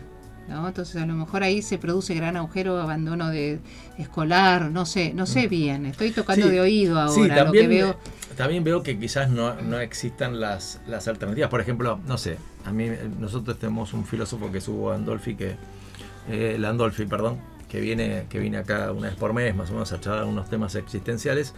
Y, y un día hablamos de Borges, ¿no? Y, y claro, hay gente que también dice, no, ¿cómo le voy a entrar a Borges? Yo no, no puedo entrar a Borges, ¿entendés? Y, y a veces hay como un temor reverencial y que vos decís, no, no puedo leer esto porque no hay manera. Y cuando empezás a acercarte te das cuenta que es mucho más accesible de lo que uno cree. Sí, Digo, sí. también quizás tenga que ver con eso. Sí, sí, todavía a veces se sigue viendo la literatura o los grandes autores con, con una cosa de, de- de, mm, así de, sí, como decís vos, de cierto temor y reverencia, Claro, ¿no? Y al contrario, este, tal cual, abrís un libro y, ta- y a veces te habla de una cosa totalmente cotidiana y cercana o lo que fuera, ¿no? Te, entra por otro lado. Eh, sí, pero también, bueno, la falta de, de tiempo, la- las preocupaciones, yo creo que eso tiene que afectar. O sea, me parece difícil. eh, que lo- yo soy, a mí me gusta muchísimo leer, pero si yo tengo algún problema emotivo y me desconcentro. Claro. O sea, yo soy bastante dispersa por naturaleza, ¿eh? Mm. entonces estoy atenta a varias cosas a la vez. y- pero entonces no sé qué pasa con la gente que tiene que laburar y Claro. laburar, o que no tiene laburo y sabe que no llega a fin de mes. No sé qué pasa con, con, esa, con ese cerebro, cómo hace para leer, no sé cómo hace para concentrarse. Cuando vos escribís, sé. Ángeles, Sí. eh, a nosotros nos pasa en la radio a ver si hay un paralelismo con lo tuyo, ¿no? Badía, que para mí era, es uno de los tipos que más admiro y que ¿Quién? me- Perdón, Badía, Juan Alberto Ajá. Badía, este, decía que cuando vos, cuando vos disfrutabas del programa, la gente que te escucha lo está disfrutando. Es el primer termómetro. Que ¿Y vos sentís que te pasa lo mismo con, con tus libros? ¿Sentís que si vos lo disfrutás, sí. El, el lector, digamos, que es difícil que te diga, bueno, este no le tenía tanta fe y de pronto me sorprendió?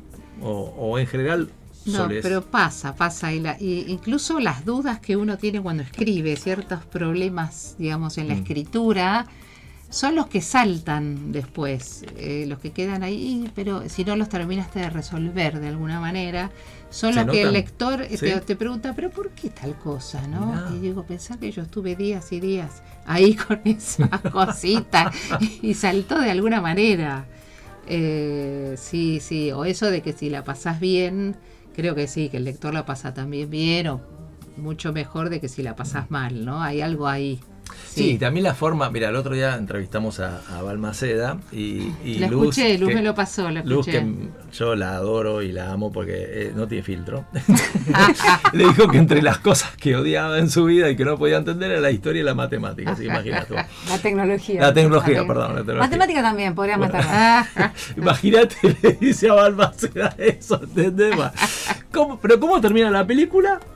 Luz empezó a leer un libro de Sarmiento de Balmaceda. Ah, ¿Entendés? mira. Digo, Sí, ¿ve qué? sí, o sea, ¿cómo, ¿cómo se generan esas cosas? ¿Entendés? A veces decís, y abre la puerta y capaz que encontraste un mundo que pensaste que no estaba. Es cierto. Y sí, y sí, charlando se entiende la gente, ¿no? Claro, Porque claro. entonces seguramente en la conversación te dieron ganas después de leer algo. Sí, aparte y lo escuchás y es un placer. le- le- te vos lo despierta escuché, las creo que todo, sí, es muy muy divertido Sí, hablando. sí, lo escuché, Luz me pasó ese muy divertido. Súper entretenido. Bueno, yo leí el de Belgrano, porque este es sobre la vida de Belgrano Ajá. Azul Unala, Ajá. y leí el de Balbaceda para informarme y, mm, sobre Belgrano. Bueno, habló que era Y- uno de sus favoritos, ¿no? Belgrano en el reportaje. Claro. Que- Claro, y además como, claro, como personaje es interesantísimo Belgrano. Yo de historia, a mí, est- esta fue una propuesta de una editorial.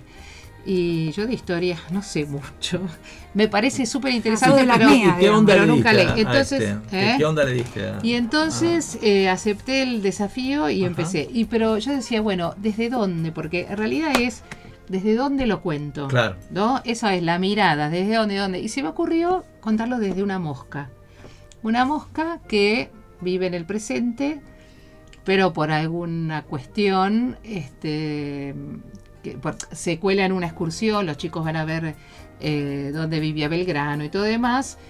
Y porque hay, eh, cae muer- muerta o no muerta, despierta y está en la casa de Manuel Belgrano cuando era niño y, em- y se, y se empieza a vivir. eh, empieza a vivir todas las aventuras al lado de, Manuel Belgrano, ¿no? Entonces lo empieza a hacer todo, la medio que se enamora. Bueno, entonces ya hay una mirada propia de la mosca, con un cierto humor, con alguien que viene de otra época y entonces esa cosa de extrañamiento, de no entender ciertas cosas, de saber otras, porque cuando vienen los ingleses, entonces ella los alienta, sabe que van a ganar, pero obviamente nadie, nadie la escucha, eh, porque es una mosca, no deja de ser una mosca, ¿no? Entonces, eh, eh, se me ocurrió una mosca porque Qué genial. esa no, cosa... no puedo creer que se haya ocurrido esa jugada con la moja. Me parece maravilloso. Me parece Y porque maravilloso. esa cosa de, de que, te- que no me Esto es con alcohol, sin alcohol, es natural, o sea, vos eh, hay algún adic- eh, aditamento.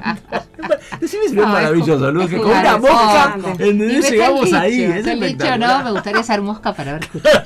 Eso porque, porque siempre fui chupa, me gusta hacer las conversaciones. O ser invisible. Claro, una cosa así, una cosa así. Qué genia, por favor. Y bueno, y así sigue a, lo sigue a Manuel. ¿Y concierto por qué? ¿Concierto qué, de qué Concierto, trata? concierto. Este vez, bueno, es para adultos, son tres cuentos largos. Yo amo los cuentos porque, Y- porque me banca la Te ansiedad. lo- porque bueno, la- te lo voy a novela- regalar esto, La te lo- novela. así este, te lo llevas. Uy, qué divina, gracias. Y además veo que sos súper lector, así que... Sí, Ay, Maxi. No, a mí yo no me banco las novelas largas por la Ajá. ansiedad. A veces me Conmigo ido al no, final. pierda- con- no pierdas tiempo regalándome libros. Porque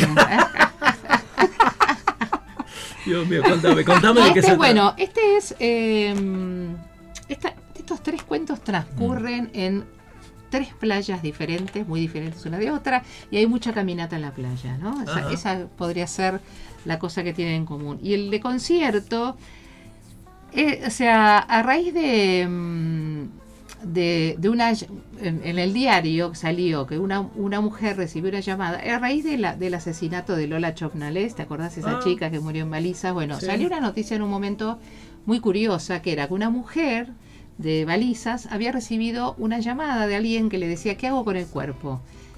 ¿qué cuerpo? Le decía, la- bueno, no, una llamada equivocada, ¿no? Después concluyeron de que no, y justo estaban en plena investigación, concluyeron de que no, era una llamada que no tenía nada que ver, eh, porque estaba muy lejos, a 350 kilómetros, pero para nosotros no es nada, para ellos es muchísimo. Sí, claro, bueno. ¿qué te parece? Porque todo es relativo. Pero, pero entonces me empecé a imaginar una mujer viviendo en un lugar eh, que se había ido a vivir, una, una playa bastante precaria y que recibe esta llamada, ¿no? O sea, ya despegándome de la, de la realidad y, y que, le, y le- que la llama Marta. Y entonces todo el tiempo yo no soy Marta. Y bueno, y, él, y hay un cuerpo, hay un cadáver y eh, ella todo el tiempo insistiendo que no es Marta, pero no se sabe bien si es Marta o no es Marta, ¿no? O sea, si tuvo que ver con, con el asesinato o no tuvo que ver. Ella, eh, eh, ella te lo va contando, ¿no? Esta primera persona, pero, pero hay ciertas cosas que decís, ¿habrá tenido que ver? Bueno, y, y al mismo tiempo imaginé que ella, Mucha intriga, ella tiene una, sí, todo el tiempo, y tiene unos auriculares y escucha un piano, ¿no? Imaginé como que fuera la hija de Marta Argerich. Entonces, Ah. todo el tiempo escucha el piano y tiene mucho resentimiento con su madre, como si su madre no le hubiera dado bolilla y ella quedó medio abandonada, una concertista, bueno. Entonces transcurre un poco así y por eso tiene el nombre de concierto. Bueno, los otros dos cuentos son en otras dos playas. Este, Muy bueno. ¿Y este, ¿Y este detrás de los cristales? y detrás de los cristales es una novela que empieza una viejita contando ella en primera persona, mirando la nieve que fue en el 2007, fue en el 2009, ahora no recuerdo, 2007, que no había en Buenos Aires. Ah, el 9 de julio. Sí, El nueve- 9 de julio. sí, mirando por la ventana, ya es muy viejita y recuerda la primera vez que nevó en Buenos Aires en el, dos- en el 1918 y se va ese día. Y entonces transcurre en realidad en 1918 y va contando como ella era muy chiquita y bueno, toda una serie de cosas que van pasando, ¿no? Se centra mucho en ese día de 1918, el 18 de julio, el 22 de ya me olvidé, el 22 de julio de 1918. Porque bueno, fue a raíz de una, digamos, como que se va a esa época, ¿no? Claro, y claro, hay toda claro. una historia, bueno. Porque, eh, digamos, lo saqué de una anécdota de mi madre, ¿no? Eh, mi madre cuando era muy viejita decía, eh, cuando la primera nevada en Buenos Aires, eh, yo estaba enferma y nadie me levantó de la cama para ver la nieve. Yo pedía por favor que me levantaran de la cama y nadie me levantó y nadie me- y se le transformaba ya como estaba muy viejita, Mirá. se le transformaba la cara como una nenita y, y como no le volvía la bronca. Sí, como Mi ese tren que pasó y no pudiste subir. y claro, y mi Claro. hermana mayor decía, y no existen los antibióticos, por eso no te habrán querido ni siquiera levantar de la cama. qué bárbaro. Pero entonces yo cuando la vi con esa cara que se le, que se le ponía como una nena, eh, pensé, quiero escribir una novela con esta cara, con, con esa sensación. Y, y bueno, y dije, y, ahí- y escribí un cuento, pero bueno, dije, pucha, se va a morir y no voy a terminar, se la quiero mostrar, se la quiero leer y no, la pude es- escribir después de que se murió. Y no es que sea su historia, no, pero sí tomé muchas palabras y vocabulario que yo le había escuchado a ella o a mi papá o, o a mi abuela, ¿no? Como palabras de otra época, Claro. como petit hotel y esas cosas que se usaban antes, digamos, y que ahora ya no. Bueno, porque como vos decías, hay palabras que se van perdiendo, se van Sí, transformando. Y cuando sí. mirás para, para atrás, Ángeles, o sea, cuando mirás a, a Ángeles chiquita y cerca de tu abuela y demás, y eh, digamos, las expectativas que vos tenías en llegar a esto, ¿fueron superadas o es lo que soñabas? Yo siempre soñé con escribir y quería publicar libros y tener lectores. Eh, pero nunca es, yo creo que es difícil superar las expectativas. Las expectativas siempre son gigantes en la mente de una niña. Tal cual, tal cual. Eh, sí. ¿Y, te- y te sirvió para en algún momento enamorar a alguien con, con la escritura? Digamos, ¿Te sirve eso también? Mm, no, no me fue tan bien. con- Pero no le echemos la culpa a la escritura, no le echemos no, la culpa a la escritura. Es bueno, bueno. Porque viste que, viste que yo, una de las películas que a mí más me fascinan es este El Postino, el cartero, Ah, qué linda Neruda. Sí, y qué linda, sí. ¿Y te acordás la escena donde, de- donde de él le, le roba la poesía a, a Neruda, el cartero, Ah. y para enamorar a su mujer? Y un día Neruda lo, lo mira, sos un ladri, ¿viste? Me está robando. va". Y él, él le dice una. Le, le responde algo que a mí me parece maravillosamente sabio: que le dice, La poesía no es de quien la escribe, sino de quien la necesita. Ajá. Y me parece Ah, es así, sí. O sea, decís, lindo. claro, es buenísimo esa escena, ¿no? Qué Así que no, lindo. no, no, no dio tanto resultado. No, no. no. Mirá vos. Y, y- y, digamos, y de lo que vos has leído, ¿hay algún, no sé, algún autor, algún libro, algo que, que sientas que, que te voló la cabeza, que es un antes y un después? No, no importa si fue cuando eras chica, de adolescencia, no sé, algo que vos decís, ah, bueno, de- después de esto se mira la vida de otra, de otra manera. Eh, sí, a mí hay un autor que me gusta mucho que es Felisberto Hernández, Ajá. era un uruguayo eh, de los años 50, ¿no? Que tiene una cuen- tiene cuentos Ajá. eh, y además son cortos eh, en general, por ahí tiene unos más largos, pero bueno, tiene una mirada muy particular. Es como que- lo, lo cotidiano te lo cuenta de una manera muy extraña, Mira. ¿no? Como si eh, extrañara las cosas, ¿no? Como si tomara cierta distancia de, de- de lo cotidiano de, y- y A ver, como, como por ejemplo, ¿qué, qué ejemplo eh, podrías darnos en eso? mm, te tenés, que, qué sé yo, te daría bueno que si tuviera ahora el libro te pudiera leer algo, pero, pero empieza, hay uno que empieza, o sea, la primera frase que te larga es cuando, cuando fui caballo, no sé qué, y entonces, y te empieza a contar, ¿no? Su vida de caballo. ¿No? Mm. Y que después se escapa de donde está y se va al pueblo, se enamora de la maestra, ¿no? Es una... em, pero no sé, ve, toma algunas cositas fantásticas, pero otras no, otros y, y son como no sé, ah, hay que leerlo, porque son muy difíciles de, de- Sí, de- sí, sí, entiendo, entiendo. hay- acá hay una autora, Eve Ward, que mm, yo sé que lo quería mucho a Felisberto Hernández como, eh, eh, como escritor, y que ella también tiene una mirada muy particular, y tiene una, entonces eso se hace un, un humor muy, muy especial. Y- Te llevo un tema polémico. ¿Cómo te llevas con, el- con este auge del feminismo, con esto que decía Félix del lenguaje inclusivo, toda esta onda? O sea, Ah, casi le digo a ¿no? Luz, ay, no, no hablemos del lenguaje inclusivo. No, no, no, nada más que para Mira, saber. una por- contradicción Si vas, por, tengo. si vas por la autopista y ellos van por la colectora o viceversa. Ajá. No, te- ur- también es para mí es, o sea, es contradictorio lo que siento con respecto a eso. O sea, eh, creo que está bueno, eh, digamos, la intención de llamar la atención sobre el machismo del lenguaje, a mí me parece excelente. La idea, la, el, el- el llamar O sea, la atención sobre eso. Eh, sí, el llamar la atención, o sea, para mí el lenguaje es machista porque se habla en, en masculino cuando se generaliza y hay algo que, que la gente quiso empezar a cambiar, quiso ah, los cambios entre lo, lo femenino y lo masculino, bueno, y el, yo, o sea, yo soy bastante feminista, sí, sí, Eh, apoyo todo lo que sea feminismo. Sí, me molesta. Lo que pasa que en el lenguaje me molesta muchísimo, no me gusta cómo suena, me parece un bodrio, todo eso. ¿Qué Eh, cosa sí. te molesta la E? La- me molesta la E, me molesta La que se hablen las chicas y los chicos, los. Eh, me, me- me molesta, me aburre. sí. Sí, pero sí creo que está bueno que se llame la atención sobre el machismo del lenguaje es o sobre el machismo. Sí, y em, digamos que el mundo evolucionó mucho con respecto a eso, muchísimo. Si yo pienso en, en las generaciones anteriores, en mi generación y las generaciones de ahora, y sí, ahora hay- yo me alegro muchísimo de que ahora haya, haya mucho mayor igualdad entre los varones y las mujeres. Me pone muy feliz, muy feliz. Creo que sí, que, que- que es importante seguir llamando la atención sobre eso. ¿A vos te parece Sí. que el idioma es un elemento pesado en, en- en eso, en El- ese eso cambio? Me parece que es, a mí me parece un bodrio, pero yo le pregunté a gente de 40 años, ¿a vos te, te- no te aburre eso de la E? Me dice, no, a mí no me molesta.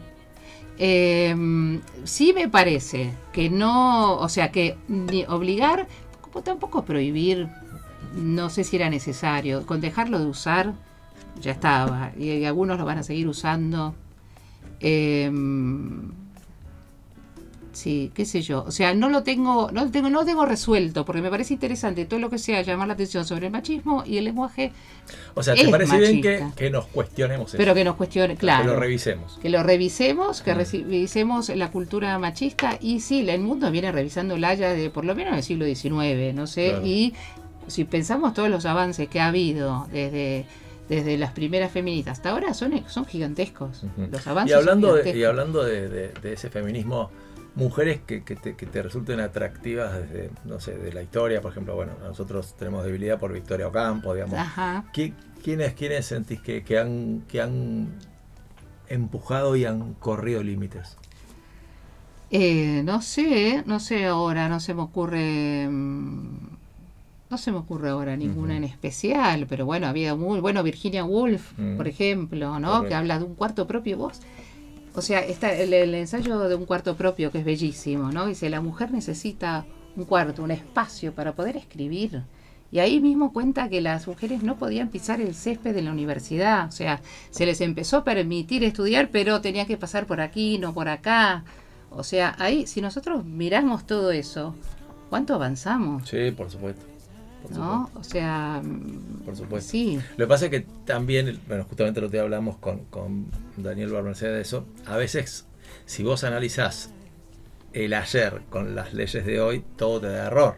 Entonces ahí es donde... Claro. No, más no, allá pero yo no estoy, no, yo no Claro, estoy no, no, criticando el decís, ayer, ¿eh? pero digo, entiendo, wow, entiendo. cómo se avanzó Claro. y muchas mujeres eh, hablaron, gritaron y muchos claro. varones apoyaron y también eh, Bueno, yo por ejemplo en, no. en mis clases hablo de Alicia Moro de Justo, que iba, Ajá. digamos, por, por todos los lugares dando charlas para el- por el- a favor del voto femenino y bueno y todo demás. Y fíjate qué curioso, quienes iban era- eran varones, las mujeres no se animaban porque tenían miedo de ser señaladas este, Claro, en la calle bueno. con eso. Fíjate que para iban los hombres. Y entonces Alicia Moro de Justo lo que hacía era tratar de cambiar la cabeza a los hombres para que se. Digo, Claro. qué loco, ¿no? Y estamos hablando de algo básico. Bueno, hace poco se unificaron las mesas cuando vas a votar. Antes Bueno, por por ejemplo, cosas que el lujo Los de colegios eran de varones y de mujeres, Claro. separados. Entonces, ¿cómo enseñás a un chico a convivir con las chicas con los chicos, los chicos con las chicas? O sea, Eso ahora es cada. Luz. Sí, y el tema O sea, de los baños, ¿qué opinas? Porque yo me he encontrado lugar donde hay un tipo meando y yo entro, por ejemplo. O sea, están poniendo los baños Sí, eh, yo- para dos, para los dos sexos. Yo anularía los migitorios. Porque entonces dicen que son más baratos. Pero yo señor Si vos anulás los hambre con vos. ¿eh? El señor Ferrum se va a cagar No, de que haga, hambre. que hay- siga siendo inodoro. Perdón, Seguro eh, que hace Voy a poner un poquito de humor. Esto es por envidia que ustedes no pueden hacerlo. Bueno, no, porque en un baño La público, si vos no, no. pones migitorios, es, no importa si es de varón o No, mujer. sí, sí, No, cambio Igual- ahí a la vista. igual Ah, eso- yo, perdón, si no, vamos no. a hablar de eso, no entiendo cómo los, todos los tipos, uno, vean uno al lado del otro, perdón. Sí, qué poca intimidad. Se bañan todos juntos también, ¿viste? ¿Qué va a ser? Bueno, son así. Voy a contar algo muy gracioso que me pasó con mi hijo. Mi hijo era muy chico. Y viste la época que le empezás a enseñar, bueno, los varones, cómo hacer, cómo, bueno, este, cuando te olvidan hacer pis, en fin, ya se imagina el movimiento y todo lo demás. Y me acuerdo que un día entró al baño, viste que los chicos no tienen el filtro, entra al baño, vos estás meando, no importa, todo, Sí, todo bien. sí. Y entonces aproveché y le expliqué, bueno, incorporemos esta escena, viste, te lo explico. Y yo, bueno, y cuando estoy terminando, bueno, este sacudí la historia y en un momento me mira y me dice, papi, no lo trates así que lo vas a romper. ¡Ay, Dios!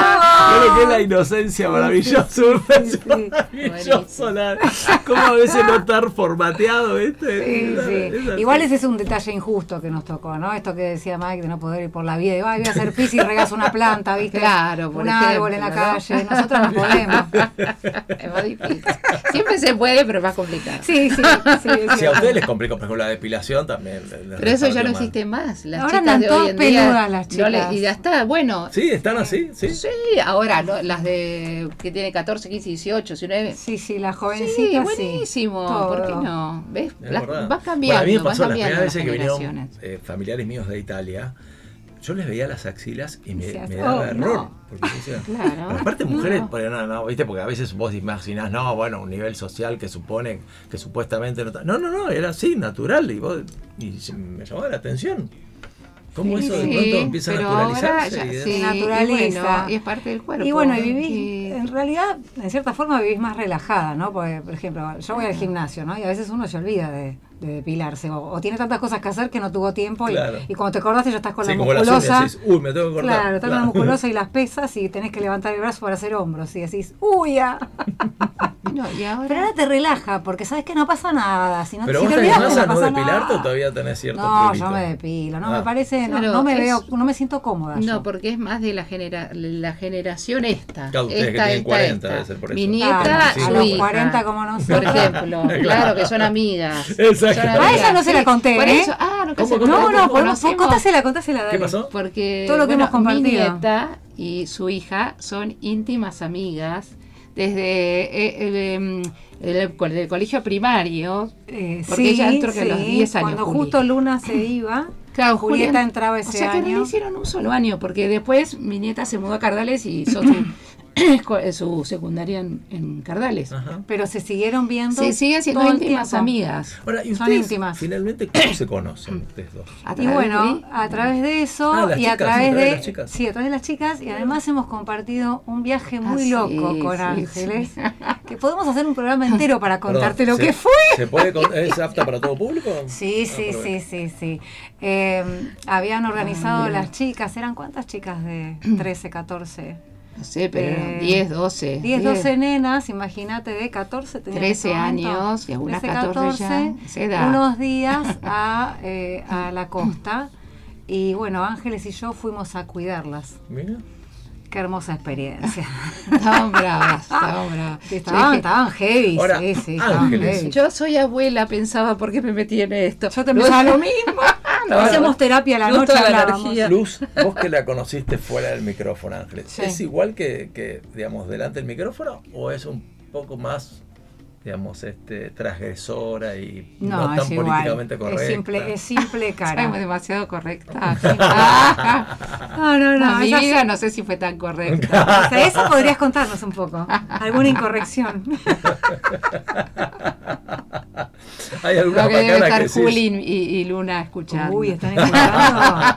Hagamos de cuenta que no. Muy bien, tal cual. ¿Y quién no tiene, digamos, ¿Quién no tiene? Pero Algún bueno, detalle. Siempre fui muy, dis- muy discreta. Así que no voy a contar Pasa.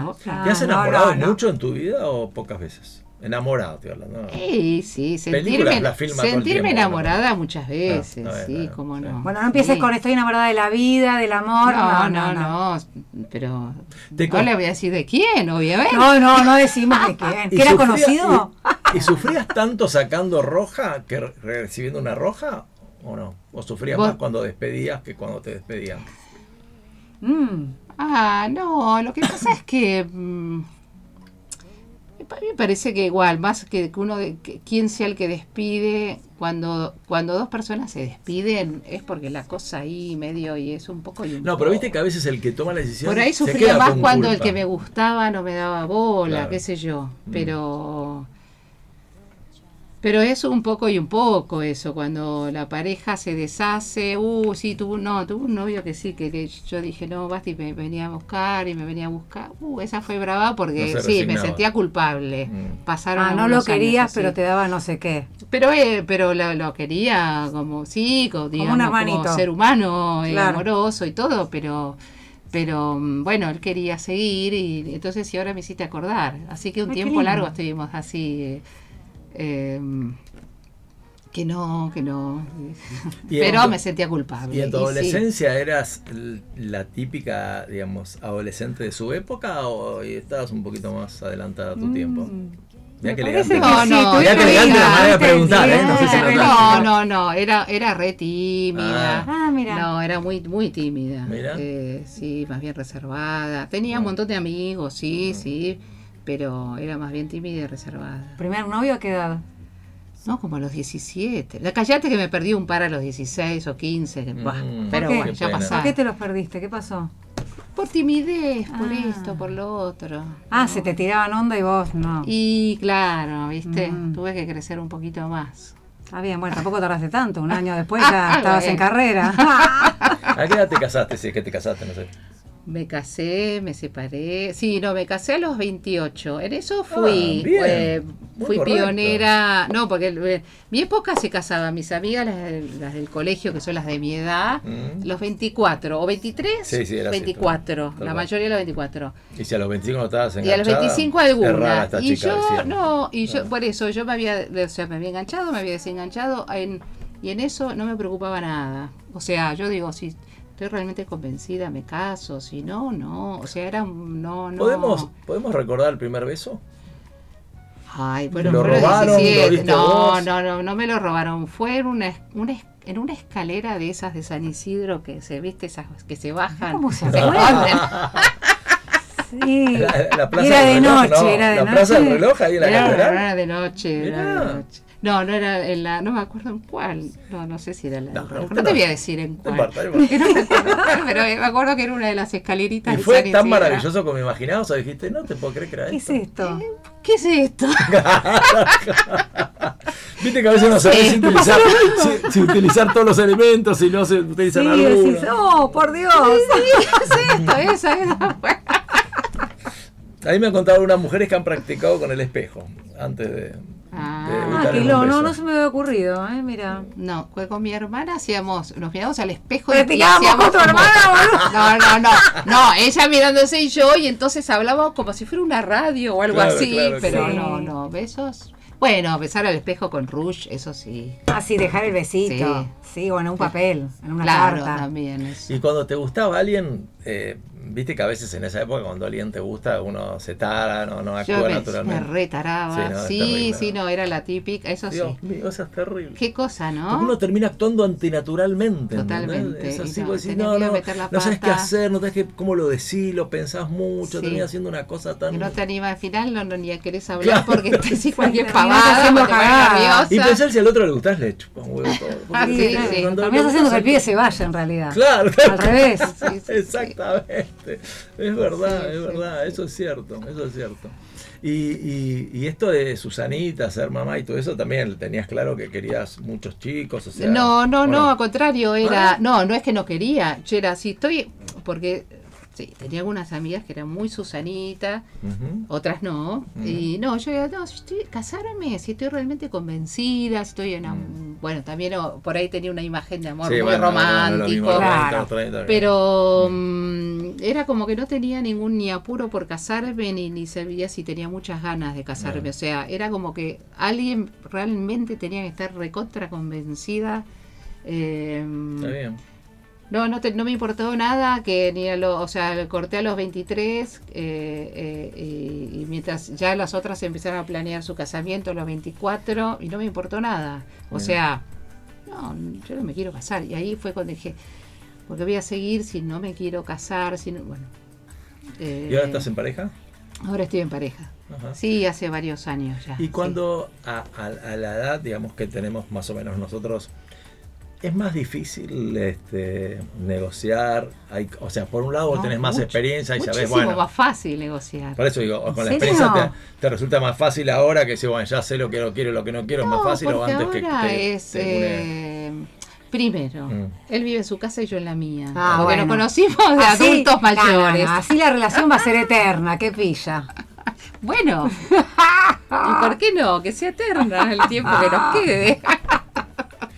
Y que los fines de semana se comparten o tampoco enteros, ¿no? No, sí, no, Ah. sí o no, o sea, sí, Ah. nos vamos mucho de vacaciones juntos. Ah, si y depende, bien, porque además él tiene hijos, sus nietos, tiene un montón de Mm. nietos, o sea, yo tengo hijos que algunos no viven acá, pero depende, si yo me tengo que voy a Cardales y voy yo y él tiene sus nietos o no, o nos juntamos con los nietos Mm. suyos, o, o sea, eso, sí, eso vamos ¿Y se rinden cuenta de lo que hace uno? No, vamos contando, no, ah, Ah. yo tengo que hacer esto, tengo, ah, bueno, ok. sí, pero nadie reprocha a nadie. Mm, No, a esta altura de la vida, ¿qué vas a reprochar? Está No. Está muy bien, está muy bien. No, en eso, en eso, es que la vejez tiene sus cosas lindas, te relajas tanto. ¿Y te Estás sorprendió? cansado y no me querés venir a visitar, pero anda, anda a dormir, yo también en realidad estoy cansada, nos Sí. vemos mañana. Total, claro. si no es hoy, nos vemos mañana, o sea, vivís a otro ritmo, ya nosotros, tanto Nico como yo vivimos otro ritmo. Eh, sí, bueno, no seremos jóvenes, pero... Ángeles, Pero tenemos- ¿algún sueño que te quede por realizar? Que vos digas, me falta esto. Algún sueño. No, em, tu- tuve mucho tiempo un sueño de actuar en teatro, así. eh, ¿En público? ¿no? En público y todo. Ahora no sé si tanto. Sí, me divierto mucho. Ahora el lunes empezamos de nuevo el taller con Rocío Alonso. Eh, digo porque va, va, va a abrir nuevos talleres. Ah, qué bueno. es muy buena y, y me divierto un montón. Entonces, creo que por ahí ya está. Eso, no sé si alguna vez presentamos algo, pero a un público mínimo, no sé. No sé. Eh, Sería eso, el teatro. puede ser. Y ahora es como que me. me, mm, también, te- también me relajo me relajo en eso, ¿no? Porque siempre era publicar un libro nuevo. Yo ya estoy muy relajada, ¿no? Y ahora pienso en, como mis hijos, varios no viven, no están viviendo acá, entonces pienso más en, uy, qué ganas de ir a verlos, a ver cuándo los voy a ver, ¿no? Estas esas cosas que en sueños grandes que antes los tenía más. Claro. ahora, ¿no? Claro. ¿Sos dependiente afectiva o puedes vivir sin que te digan que te quieren? Bueno, sin que me quieran, sin que, que me Sin que te digan, No, dije yo, soy, ¿eh? Quiere y que soy no también, todo es una gran contradicción, las dos cosas. Porque una Porque cosa lo verbaliza. muy independiente, Ah. ¿no? Muy a hacer la mía, independiente, Mm. de- más bien desapegada, pero al mismo tiempo me gusta que me digan que me quieren Mm. y si no me lo dicen me siento que no me quieren, ¿no? Tengo esa contradicción. Sí, más allá de que puedes decodificar el hecho, también está bueno que le pongan en palabras. Eh, está bueno, está Mm. bueno, sí. ¿Y él en ese sentido eh, está más cerca del Capitán Frío o del Calefón? Mm, Él es muy inglés. ¡Ah! ¡Qué maravilla! Un lord. Es un lord, pero bueno, un lord tiene lo suyo. No, también. por supuesto. No, Tienes no un momento, un momento. Por supuesto, por supuesto. Me encantó. Ya las cosas me hacen eso. Ay, ay, viste, esta es la parte de terapia que pasamos sin previo aviso. Se fue dando. Por eso la fui llevando. ¿viste? cuenten ustedes, porque yo me olvido que. Hay otra, mira, como nuestra psiquiatra que quiere que contestemos nosotros. Claro, porque el día que ahora- usted tenga programa de radio nos invita y nos pregunta. Te contestamos todo. Armate un partido. Recién ahora, claro, armó tu partido. Recién ahora me di cuenta que que estamos en la radio. y con estamos Félix porque teníamos 400 preguntas más. Así que estuvo Félix y bueno.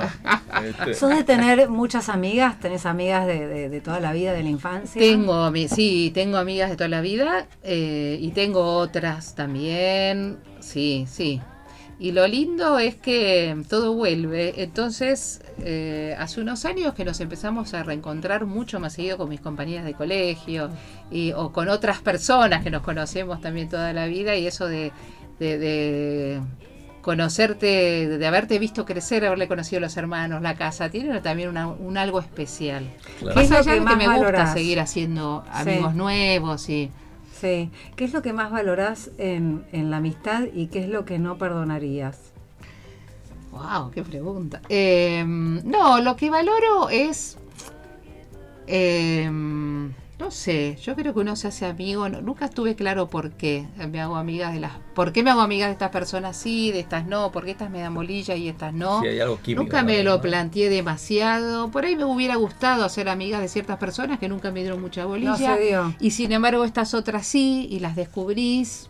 Y Sí, incluso hay personas que sos amiga porque fuiste en la infancia o en la adolescencia, que hoy la- si la conoces hoy decís, no, no hay ninguna posibilidad. no, pero, pero no me pasa eso, porque si la conozco de la infancia a la adolescencia y fui amiga, le tengo cariño. Entonces creo que la- el cariño, el quererse, para mí es lo más importante en la amistad. Más allá de que esa persona sea muy diferente a mí o no. Pero si hay un cariño y una y un, un- un quererse, un amor, Claro. Eh, eso, yo creo que eso es lo que más valoro, el amor que se tengan esas dos personas. Y traición, y eh, eh, ¿qué, qué es lo que no perdona? La El No, No, inconsciente- traición. es lo que es no, no, ¿no? no, pero la traición en una amistad, no, no, para mí un amigo no te, no te traiciona, no, ¿cómo te va a traicionar, digamos? Lo que pasa es que si No. te traiciona no es un amigo. No era un amigo, pero no, pero lo te traiciona. No, pero después. no, eso es lo que voy a decir. ¿Cómo es que te traiciona un amigo? No sé qué, en qué situación te puede llegar a traicionar una, u- alguien que es amigo. Mm. No sé. Nunca te pasó. Eh, no, sí me ha pasado que por ahí te vas distanciando de, de algunas personas y pasa, sí, pero ¿Qué cosas te gustaría? Pero- Viste que siempre hay ¿Qué características. vos te pasó? Me tenés que contar. Después te cuento en el viaje. Dale. Viste que hay características de que normalmente tenemos los hombres y otras que tienen las mujeres, ¿no? En general, no quiero decir que sea. Pero digo, de, lo, de las características que tenemos los hombres, ¿qué cosas te gustaría que las mujeres tuviesen? En cuanto a la forma Lo que de pasa es que las características que por ahí yo veía antes y ahora con el tema del feminismo, el machismo y todo lo demás, creo que ahora hay mujeres que, mm, que son como a mí me hubiera gustado ser, de Mm. decir las cosas directamente, de ir y avanzar prácticas. y decir y, y- y- y- tomar las iniciativas, cosas que por ahí antes las mujeres Claro. esperábamos que el hombre tomara ciertas iniciativas en todo orden. Es verdad. Y ahora Son más protagonistas.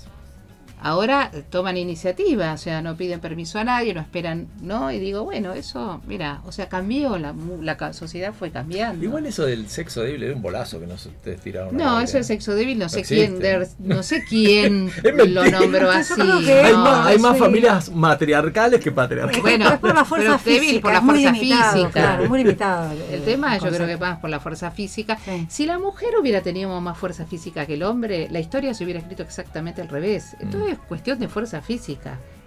Nada más que de eso, yo creo.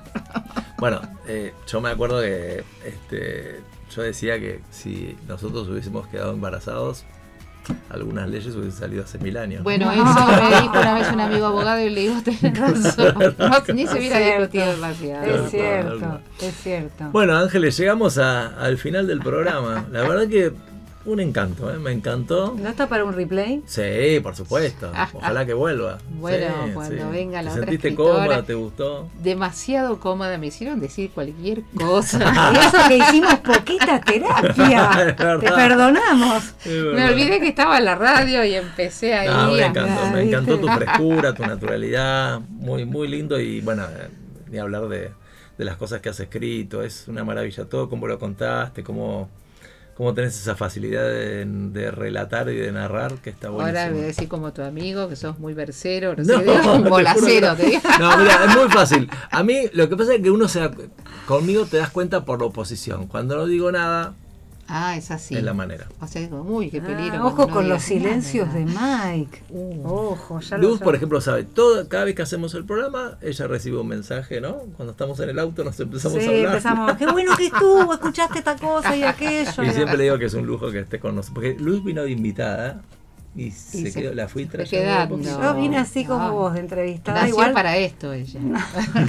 vos sabés que el otro día me acordé que, ¿viste cuando te hacen el test vocacional en el colegio? Ajá. A mí me había salido periodismo, comunicaciones, no sé qué. Y yo me No. acuerdo, me acordé así, visto esos recuerdos, como la gente grande que se acuerda cuando era chica. Sí, sí, sí, así sí. me vino a la cabeza. y dije, en ese momento yo dije, ¿qué pedo que tienen? Porque yo, desde séptimo grado, Mm. que quiero hacer medicina. Ah. ¿Entendés? Me lo mirá. acuerdo porque había que disecar el, el preparado, había que disecar el cerebro de una vaca y ver la sustancia blanca, la, la sustancia gris, en el colegio. Y nadie lo quería hacer.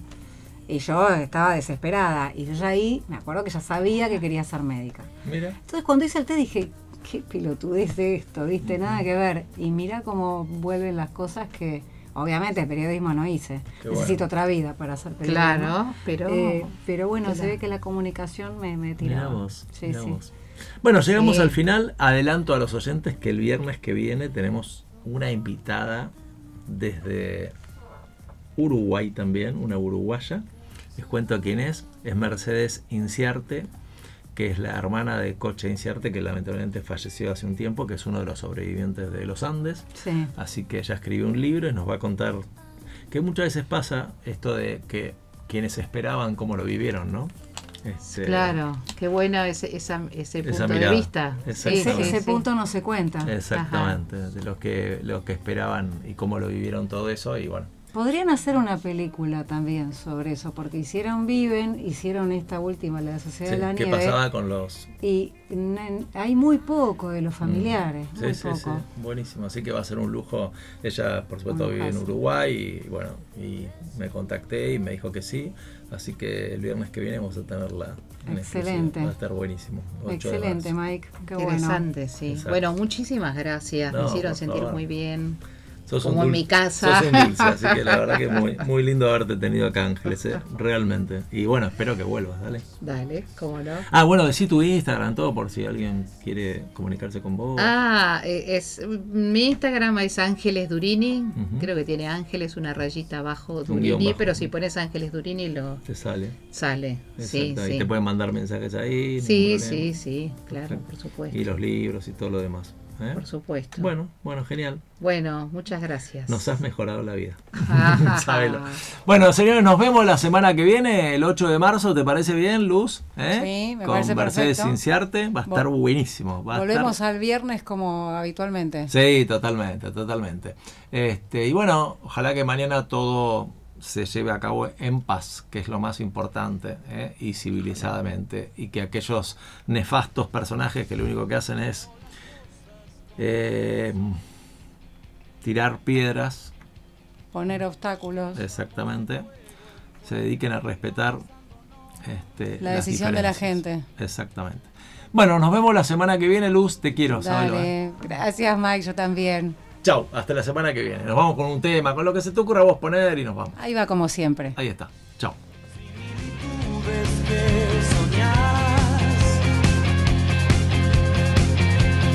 lugares que no existen y vuelves a pasar.